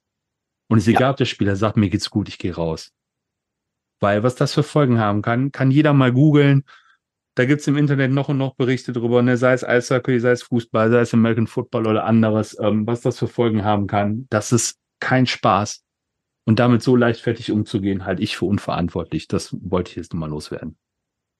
Ja, den Punkt hätte ich tatsächlich äh, hinten dran gesetzt, aber schön, wenn du ihn vorziehst und du hast natürlich recht, an der Stelle passt das jetzt auch ganz gut. Und was sagen wir zu den Strafen in der DEL? Ja, so zum Thema ich, da, da Spielersicherheit. Da Kopfschmerzen, da kriege ich Kopfschmerzen. Also ich habe ja ganz am Anfang schon gesagt, der Strafenwürfel der DEL, äh, der gefällt mir einfach überhaupt nicht. Ähm, weil fangen fang, fangen wir mal von der von der Reihenfolge der Ereignisse mal an. Ähm, ich glaube, also es fing, glaube ich, an mit die erste Strafe war Dominik Bittner beim Spiel von Red Bull München in Schwenningen. Ja, die waren wahrscheinlich zeitgleich, er wurde nur, wurde nur vorher kommuniziert, aber ja. Ja, ne, der hat ein Spiel Sperre bekommen für einen Check gegen den Kopf. Ich weiß jetzt nicht, welcher Schwenninger es war. Es war auf jeden Fall an der Bande. Schwenninger hat die Scheibe weggespielt, hatte keinen Scheibenkontakt mehr und Dominik Bittner fährt von der Seite an ihn ran und ich weiß nicht, ob es die Schulter war, aber mit der Schulter gegen den Kopf. Der hatte keine Chance, an die Scheibe zu kommen. Ich glaube, so, so wie die Bilder, wie ich sie sehe, hat er auch gar keine Intention gehabt, an die Scheibe zu kommen, sondern einfach nur den Spieler zu checken. Ja, ob seine Absicht war, ihn gegen den Kopf zu checken, lasse ich jetzt mal dahingestellt. Aber das ist nun mal eine klare Aktion gegen den Kopf. Und was gibt's im Endeffekt? Ein Spiel. Ja. Als nächstes folgt Travis St. Dennis. Ich habe den Check gesehen, nur auf dem Handy. In habe es mir zweimal angeguckt und beim ersten Mal wurde mir schon kotzschlecht, als ich diesen Check gesehen habe. Also, wie man so in den Gegenspieler in Dave Rosowski reinfahren kann. Und da muss ich ganz ehrlich sagen, was ich bei Dominik Bittner nicht sagen kann, eine Verletzung vorsätzlich in Kauf nehme, das ist absolutes, das ist absolutes Unding. Ne, Wasowski ist rausgegangen. Gut, man soll nie nach Verletzung urteilen, was Strafen betrifft, aber nur um das zusammenzufassen, er geht raus mit Gehirnerschütterung und ich glaube Nasenbeinbruch. Ja, Gesichtsverletzung offiziell, aber überall war ja. Nasenbeinbruch zu lesen, ja. Was kriegt St. Dennis dafür? Vier Spiele. Und dann ja. gibt es dort tatsächlich Fans, keine Vereinszugehörigkeit, die sagen, der Check war doch vollkommen in Ordnung. Was ist denn daran jetzt strafwürdig? Und da muss ich ganz ehrlich sagen, so wie du es am Anfang gesagt hast, Eishockey ist dann wohl nicht euer Sport. Denn das ist auch so ein Check. Da kann ich mal den Kopf was, das sind so Dinge, die will man nicht sehen. Hartes Eishockey, schön und gut. Aber solche Aktionen, die so gerichtet zum Kopf gehen, auf keinen Fall. Ja, wir können dann noch weitermachen. Jetzt, äh, weiß gar nicht, ich glaube, letztes Wochenende war es Cody Lample, ja. Äh, gegen Nürnberg Ice Tigers. Auch das ist eine Aktion, die geht glasklar gegen den Kopf. Was gibt die DEL? Zwei Spiele. Ne, da haben wir schon mal ein Spiel für Bittner, vier Spiele für St. Dennis, zwei Spiele für Lampe. Und dann. Und ich weiß, cool. ich weiß nicht, ganz kurz, ganz kurz, ich weiß nicht, ob der Check von Lempel jetzt so viel anders zu bewerten ist als der von St. Dennis. Weil ja, ähm, Daniel Schmölz fällt nicht so, ne, weil er gerade in einer etwas anderen Bewegung ist, nicht so viel Schwung hat. aber das berechtigt dich ja nicht, diesen Check so zu fahren. Ja, absolut. Absolut richtig. Ne? Man könnte ja schon wieder sagen, da kommt schon wieder so dieses Sprech, defenseless Player. Ne? Ein Spieler, der, der eigentlich.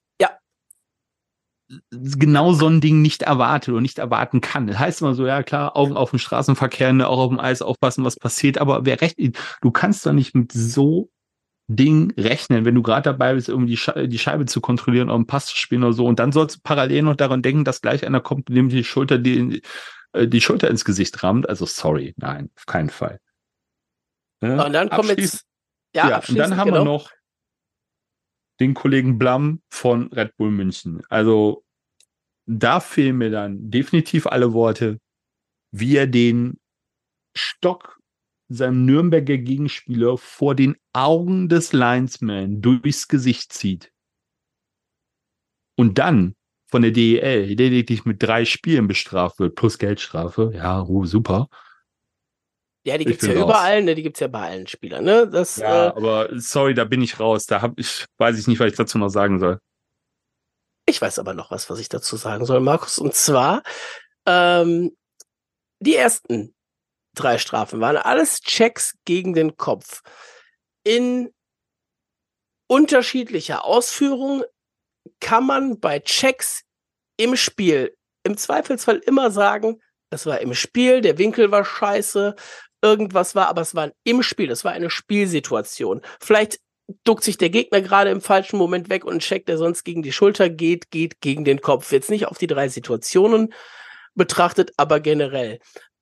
Aber das, was Blam gemacht hat, das war nach dem Abpfiff, das war beim Aufeinanderfahren.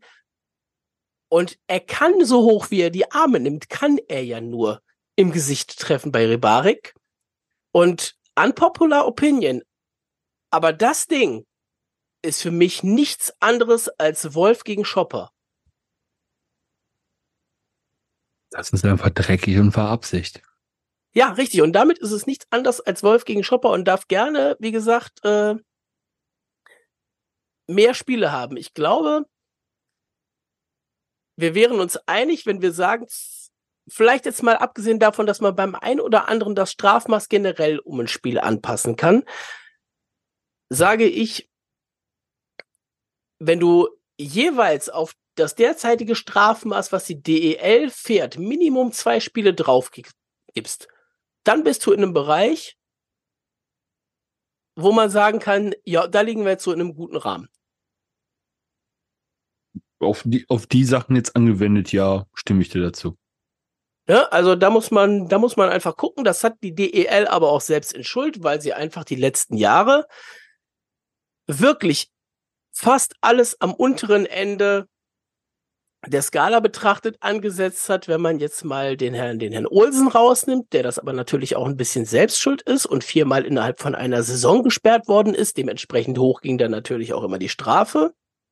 Aber generell packt was drauf und dann ist es gut. Äh, die Kollegen von Bissel Hockey haben das vor einer guten Woche, glaube ich, schon mal geschrieben. Äh, das war, nachdem die Strafe für St. Dennis rauskam. Ich zitiere da mal gerade von Twitter, vier Spiele Sperre für St. Dennis ist eine vergleichsweise harte Strafe in der DEL. Das Problem ist hier das Wort vergleichsweise. Und das ist eben der Punkt. Verglichen mit früheren Strafen ist das wirklich viel verglichen mit dem, was man dafür geben muss, ist das halt einfach zu wenig. Und wie gesagt, da spreche ich jetzt nicht nur St. Dennis, sondern da spreche ich auch Blam, Lempel und Bittner mit an. Punkt. That's it.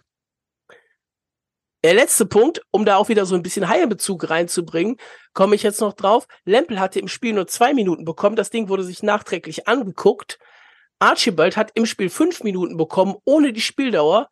Aber entweder wurde sich das Ding nicht angeguckt oder als nicht strafwürdig erachtet. Und das finde ich dann fast schon ein bisschen skandalös. Mal davon abgesehen, dass es jetzt in dem Fall einen Haie-Spieler trifft, gucken wir in die letzten Jahre zurück. Ganz ehrlich, kannst du alle Situationen auch irgendwo mit einem Haie-Spieler nachstellen und das Ding würden wir in die andere Richtung wahrscheinlich ähnlich kommentieren. Es geht sich um die Aktion, nicht wer es war, was daraus geworden ist, so verletzungstechnisch, sondern es geht sich um die Aktion.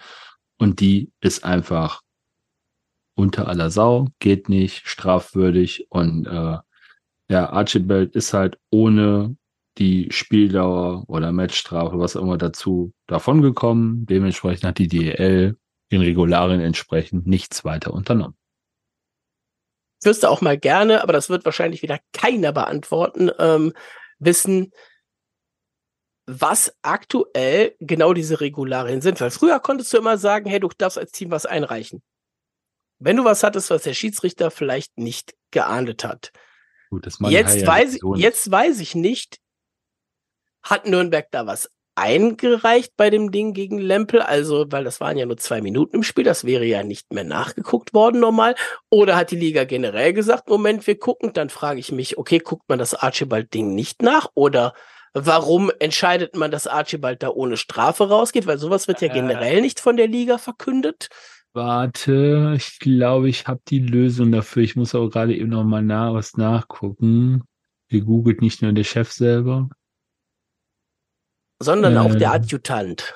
Wo haben wir denn, na, wo haben wir denn das Heilspiel in Wolfsburg? Da, so, jetzt lass mich kurz gucken. Ja, das Problem ist, ich glaube, es mag mich irgendjemand verbessern, der es besser weiß oder nachgeschlagen hat. Das war kein Check äh, gegen den Kopf? Danke. Der Archibald war ein Ellbogencheck und ich glaube, die Liga hat irgendwo mal kommuniziert, Checks gegen den Kopf werden entsprechend nochmal begutachtet und bewertet. Ellbogencheck, der wurde nicht begutachtet und bewertet. Das meine ich mit Regularien entsprechend. Ich meine, da wäre sowas gewesen. Ja, ich habe das, das auch irgendwo drin, aber ähm, nun ja. Äh, dann Jetzt weiß ich tatsächlich, wurde das, wurde das als Check gegen den Kopf gewertet, auch von, von Lempel, warte, das gucke ja, ich jetzt wurde es. Wurde ja, es, ja. okay, alles klar. Wurde es. Das kann natürlich, kann natürlich da äh, gut dann noch mit reinspielen. Also stand jetzt zumindest im Urteil drin von der, ja. von der DL. Äh. Last but not least, ähm, möchte ich gerade zu dem Lempelding noch sagen, warum wird sich sowas nicht nochmal angeguckt, wenn man die Möglichkeit als Schiedsrichter hat? Da kommen wir wieder zum Punkt Schiedsrichter. Auch da natürlich in dem Rahmen, ja, die können maximal nur noch die fünf auf dem oder die fünf plus auf dem Eis geben. Aber wenn du die Möglichkeiten hast, dir sowas anzugucken und du gibst die Strafe Check gegen den Kopf, das heißt, du hast es gesehen, dass der gegen den Kopf geht, dann guck es dir verdammt nochmal an. Archibald haben sie sich, haben sie sich immerhin angeguckt. Und generell, äh, was du eben sagtest, schon mal ähm, Strafen. Ich werde nicht müde, das immer wieder auf Twitter zu posten. Ne? Alles, was so als Check gegen die Bande gewertet wird in der Liga, was eigentlich ein klarer Check von hinten ist, einfach damit man es sich einfach macht und sagen kann, jo, das kommt bei uns nicht so häufig vor, so hat es zumindest den Eindruck ja, fragwürdig. Ungefähr genauso fragwürdig wie die Homepage der Liga immer noch ist. Das hat sich, lass mich raten, ich habe nicht nachgeguckt. Es hat sich nichts geändert, nein. Alles klar, dann weiß ich ja Bescheid. So, jetzt haben wir über ganz viele andere Sachen gesprochen, Markus. Wir gucken wie immer noch mal äh, ein bisschen auf die Tabelle der Liga, wie sie sich aktuell gibt nach dem 15. Spieltag. Die Haie aktuell auf neun mit 23 Punkten. Es ist aber alles relativ eng. Bis zu Platz zwei zu Bremerhaven sind es fünf Punkte. Einzig die Eisbären sind vorne ein bisschen weg und alles hinter den Haien ähm, ist auch ein bisschen weg. Augsburg auf 10 mit 18 Punkten, Nürnberg mit 18 Punkten, schlechtere Tordifferenz auf 11, Ingolstadt 17, Iserlohn 12, Düsseldorf 11. Lassen wir jetzt mal alles außen vor, gucken uns die anderen Teams jetzt nicht großartig an, ähm, sondern wirklich diesen reinen Blick auf die Tabelle, denn wir haben nur noch drei Spiele und dann ist Deutschland Cup Pause und da werden wir ja sowieso einmal den genauen Blick ähm, nochmal auf alles richten.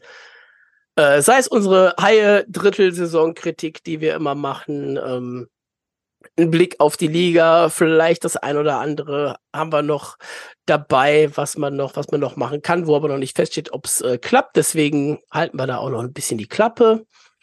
Da werden ähm, wir auch dann über die Entlassung von Greg Post reden, falls irgendjemand das jetzt vermisst, dass wir das nicht angesprochen haben. Äh, das ist richtig. Äh, das äh, wird auch noch kommen. Äh, aber da waren jetzt die anderen Themen tatsächlich in den letzten Tagen deutlich brennender unter den Fingernägeln. Yep.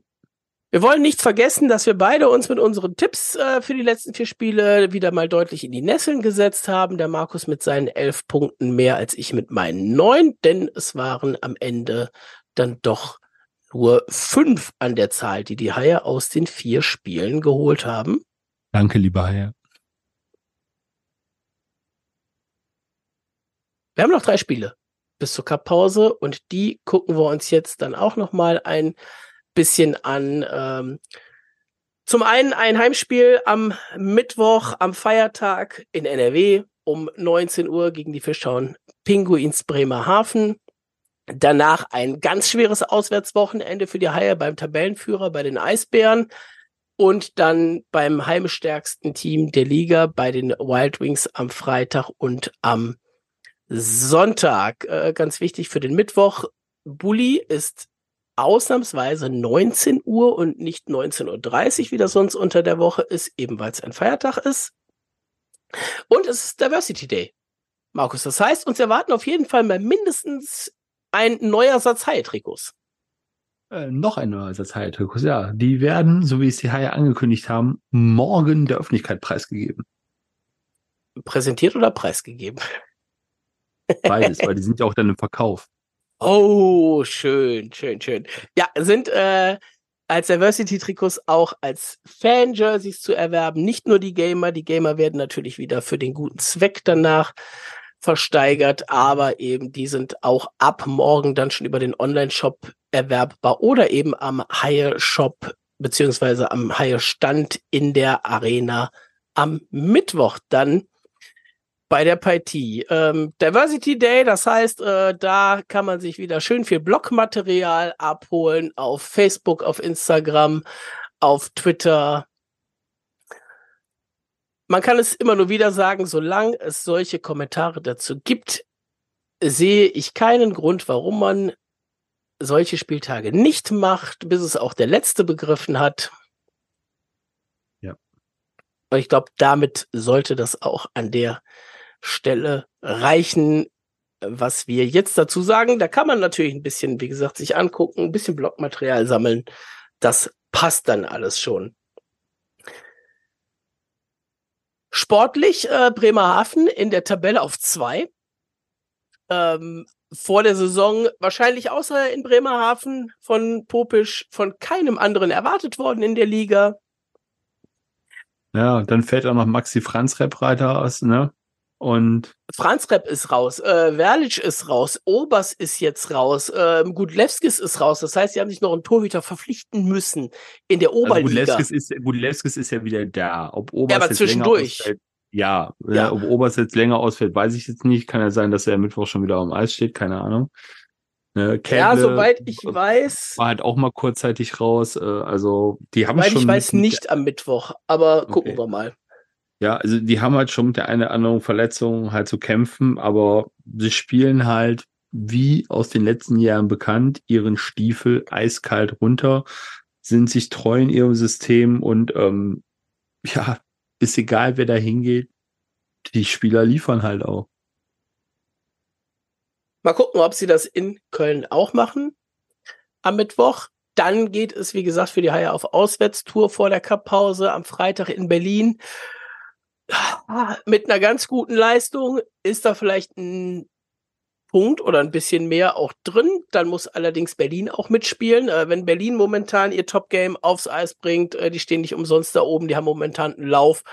Und selbst wenn sie zwischendurch mal verlieren, ist es nicht so, dass sie danach nicht eben wieder zurückkommen können. Ne? Also wenn man sich das mal anschaut, äh, die haben zuletzt gegen Bremerhaven eben verloren nach 2-0 Führung. Ähm, die haben gegen Straubing im Shootout davor verloren.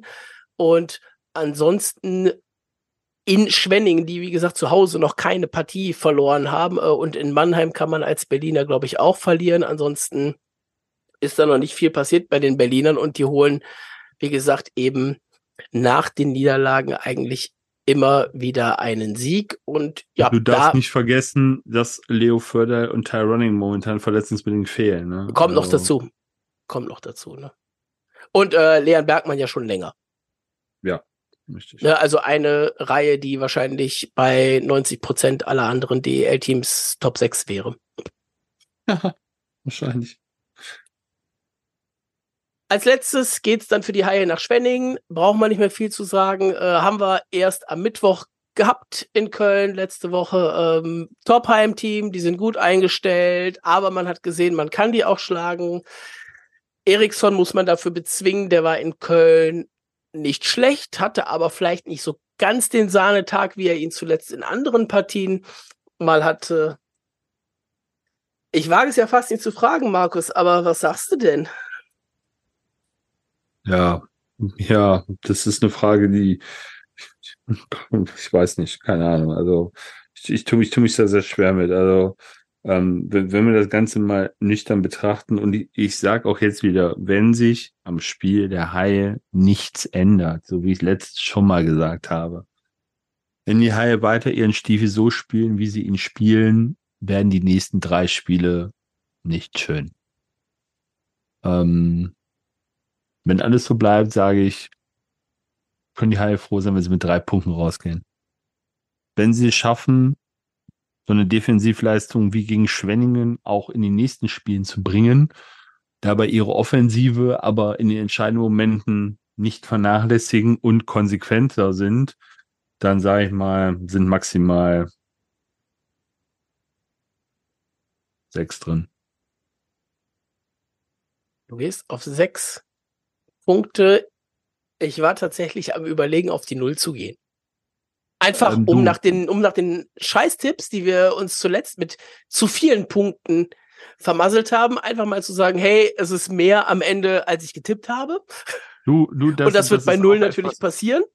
Ja, du, das ist auch etwas, was mir durch den Kopf gegangen ist. Ähm, deswegen sage ich, also ich halte die sechs nicht für realistisch, es ganz einfach zu sagen. Äh, ja. Deswegen habe ich ja gesagt, wenn sich nichts ändert und davon gehe ich eigentlich aus, bin ich eher bei den drei Punkten. Also vor mich jetzt jemand festnagelt, ich habe gesagt, die Haie sechs Punkte. Nee, also finde ich nicht realistisch. Also realistisch sind Du hast gesagt sechs drei. Punkte. Also, du hast gesagt sechs Punkte. Ähm, ich gehe auf. Ich hab's alle gehört. Ich habe alle gehört. Was Tube daraus macht, ist was anderes. Ich gehe auf zwei Punkte. Ich will die Null nicht geben. Ich kann ja. mir einen, einen Sieg Overtime Shootout in Schwenningen durchaus vorstellen. Oder du holst eben zu Hause die Punkte gegen Bremerhaven. Aber und das ist jetzt wieder so dieses, dieses, dieses, ähm, so, so ein Bias nach dem letzten Spiel. Ne, hätten wir jetzt wahrscheinlich das München-Spiel als letztes Spiel gehabt und nicht das Frankfurt-Spiel, wäre wir wahrscheinlich höher gegangen. Ja, mit weil, den Punkten, weil ne? trotz des 1-5 hast du eigentlich ein gutes Gefühl gehabt, ne? Weil du hast ja nicht wirklich, wirklich viel falsch gemacht. Was ja. du dir vorwerfen kannst aus dem München-Spiel, ne? Ja in Frankfurt hast du halt wieder mal, ich glaube, Moritz Müller hat es gesagt, nach dem ersten Spiel in Frankfurt, das war Grütze. Und das war jetzt quasi, ja, wieder Grütze. Gucken wir mal, was die Haie so machen. Nach den drei Spielen ist Cup-Pause, dann äh, redet man ein bisschen mehr. Ähm, Markus, ich habe in dieser Folge kein einziges Mal von dir gehört, wir müssen über Krupp diskutieren und das wird wahrscheinlich jetzt auch nicht mehr passieren, dass du das noch sagst, ne? Ach, solche Sachen machen wir, machen wir sehr oft und äh, ganz ehrlich, das immer nur auf eine Person oder Position zu reduzieren, da werde ich auch irgendwie ein bisschen müde bei und ähm, es gibt genug andere Baustellen, die angesprochen werden können und müssen. Von daher war das heute mal gut, über andere Dinge zu reden. Reden wir uns mal auch noch über die Playlist. Die füllen wir jetzt ein bisschen weiter. Markus, du hast jetzt äh, lange Zeit gehabt, dir was zu überlegen. Was kommt denn von dir drauf, so es denn auf Spotify zu finden ist? Scherzkekse.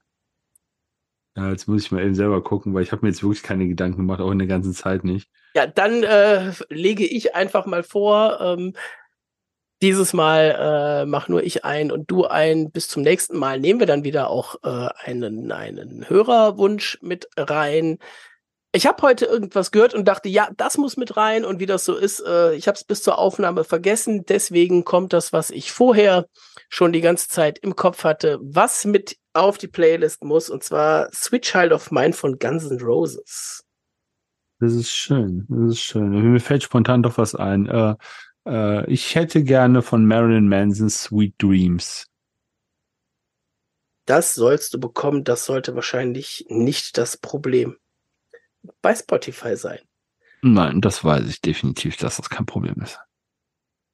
Markus, hast du noch irgendwas auf dem Herzen? Oh, ich habe mir ganz viel Notizen Eishockey-technisch.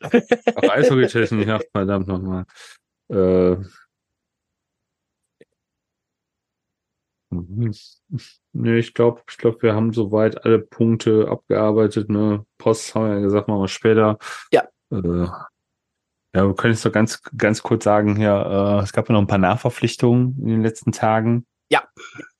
Ne, die Adler haben ja Tyler Ennis in die Liga geholt. Ja. Der auch mal in Straubing Thema war, aber äh, das ist dann, glaube ich, aus unterschiedlichen Gründen nicht zustande gekommen. Äh, vom finanziellen nehmen wir jetzt mal ein bisschen weg. Äh, es mag vielleicht auch daran liegen, dass Tyler Ennis irgendwie erst relativ spät in die Saisonvorbereitung äh, gestartet ist oder starten wollte. Und äh, die Adler haben jetzt zugeschlagen. Ja. Äh, Philipp Mass von Wolfsburg nach Nürnberg ähm, und, und Arkadius Sambor von Mannheim nach Schwenningen. Genau, und ich glaube, sonst hatten wir alles andere schon in der letzten Ausgabe mit. Colt drin. Conrad hatten wir, glaube ich, schon im Bremerhaven. Oh, Colt Conrad hatten wir noch nicht. Nee, tatsächlich. Äh, hatten wir noch nicht. Der ist ja sensationell eingeschlagen. Ja, lassen wir mal hoffen, dass er das am Mittwoch nicht tut. Äh, ja, natürlich. Das äh, wollen wir hoffen.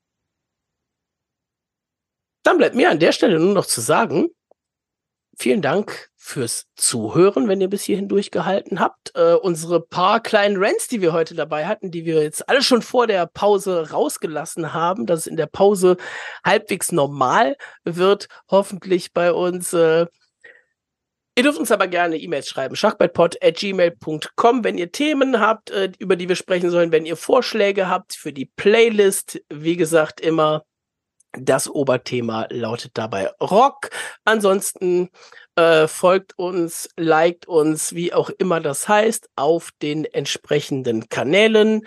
Ich hatte letztes Mal angekündigt, bis zur nächsten Folge sind wir bei Blue Sky. Aufgrund der Krankheit äh, hat sich das leider etwas verzögert. Nächstes Mal dann. Dann aber auch wirklich. Das heißt, aktuell findet ihr uns auf Twitter, Schrägstrich X, Facebook und Instagram jeweils unter Sharkbite-Pod. Ihr bekommt jetzt, wenn wir uns verabschiedet haben, noch die Pressekonferenzen und die O-Töne von den beiden Heimspielen, das heißt Schwenningen und München zu hören und dann hören wir uns in der nächsten Woche wieder. Bis dann. Bis dahin, ciao. Ja, guten Abend. Ich sehe es ähnlich wie Steve. Ähm, ziemlich ausgeglichenes Spiel im ersten Drittel. Beide Mannschaften waren darauf bedacht, dass sie in der Defensive gut standen, nicht viel zugelassen haben. Ähm, ich glaube, das äh, ist ihnen noch gelungen. Ähm, ich glaube, mit dem, mit dem 1-0, das war eine Unachtsamkeit, die, die wir gut ausgenutzt haben, wo wir geschossen haben. Im zweiten Drittel das 1-1 ein bisschen unglücklich vom Bulli weg. Aber trotzdem, ich glaube, wir haben trotzdem in dem, auch im zweiten Drittel nicht viel zugelassen. Wir mussten ein bisschen mehr verteidigen, aber haben gut gespielt, waren kompakt, haben gut, sind gut gestanden und ähm, ja, haben insgesamt haben sehr, sehr gutes äh, Spiel gespielt ohne Scheibe und äh, im letzten Drittel dann, äh, im zweiten, wir haben dann die zwei Tore gemacht.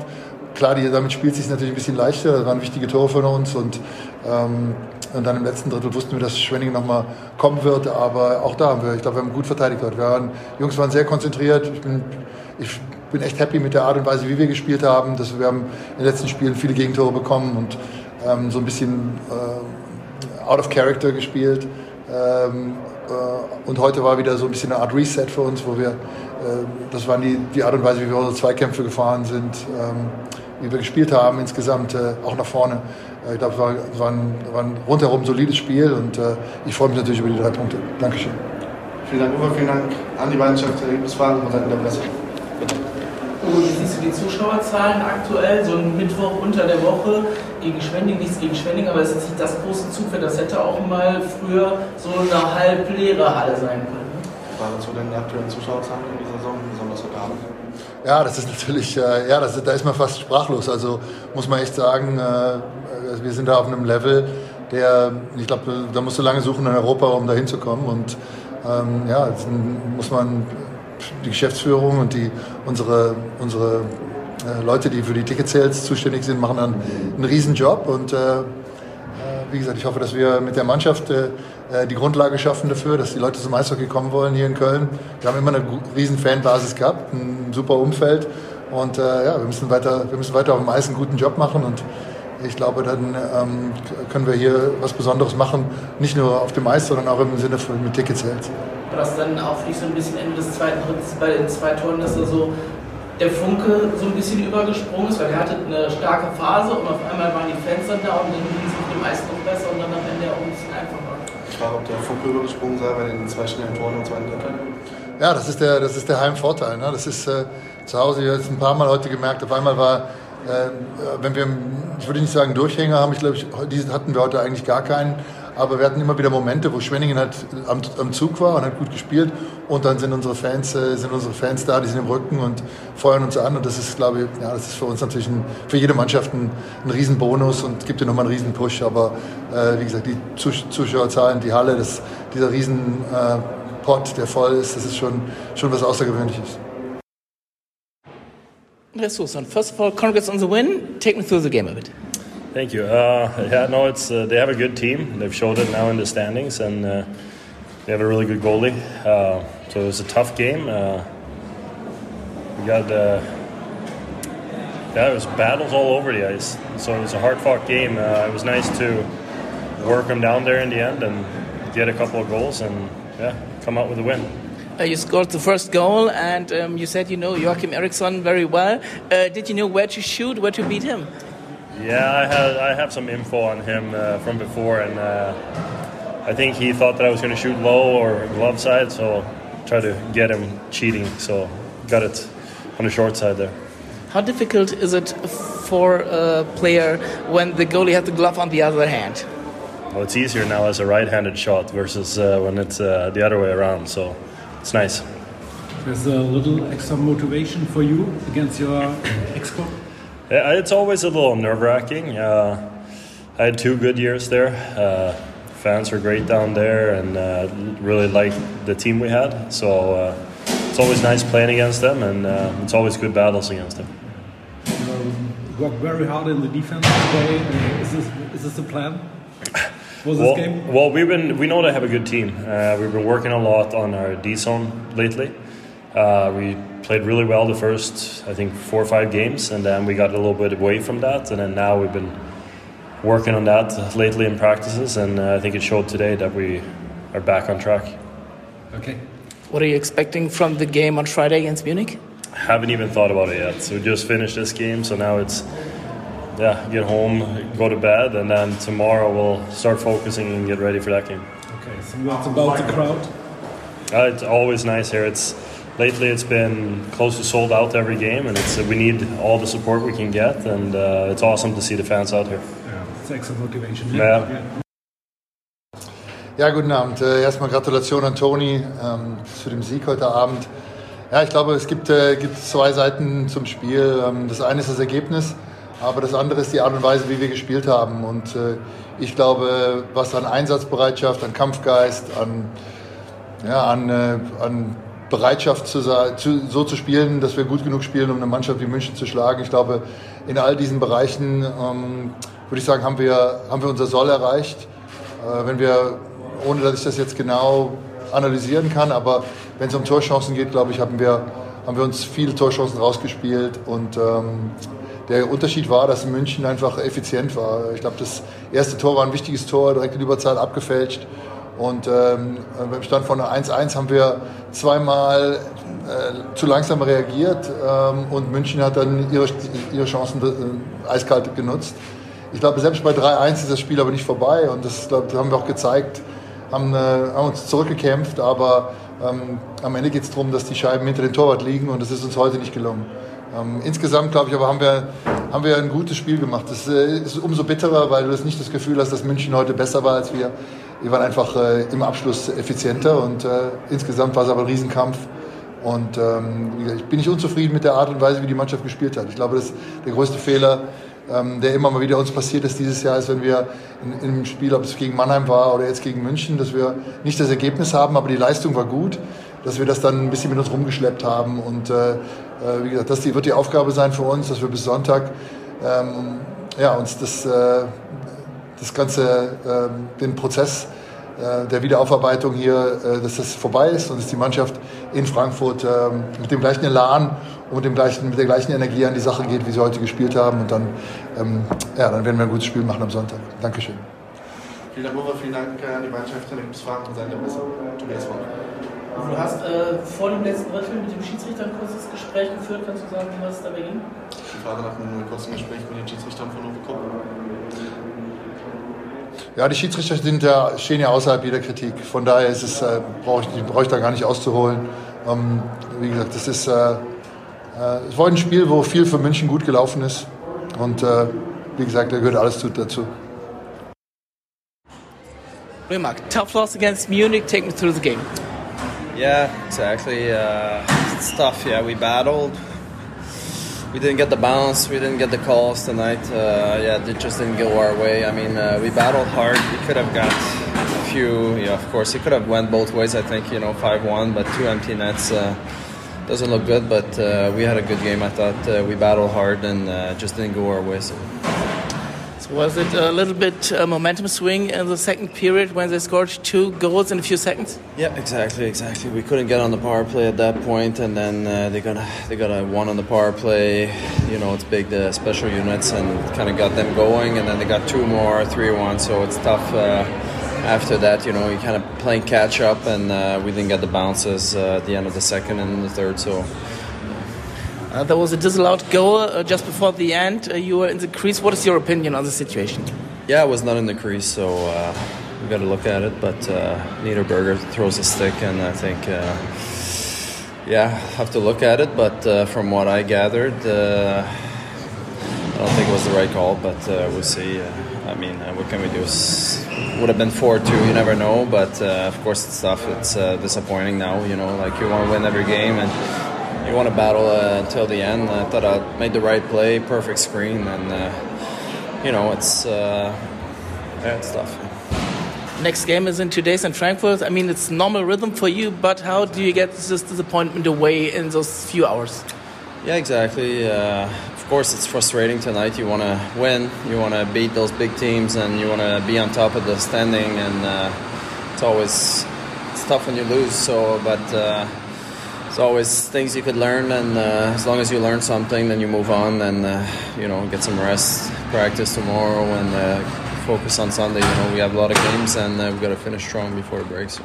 You lost in Frankfurt uh, last time. It's just uh, two weeks away. What do you have to do better on Sunday? Yeah, exactly. Yeah, we uh, kind of we lost today, lost in Frankfurt, so we gotta bounce back. You know, uh, just play more. Uh, you know, shoot more and capitalize on our chances and keep you know skate and keep going uh, offensively and uh, you know don't hesitate because we uh, have a couple lost, but. Uh, yeah, just capitalize on our chances, get on the power play, things like this, like those things that turn the game and create momentum. So.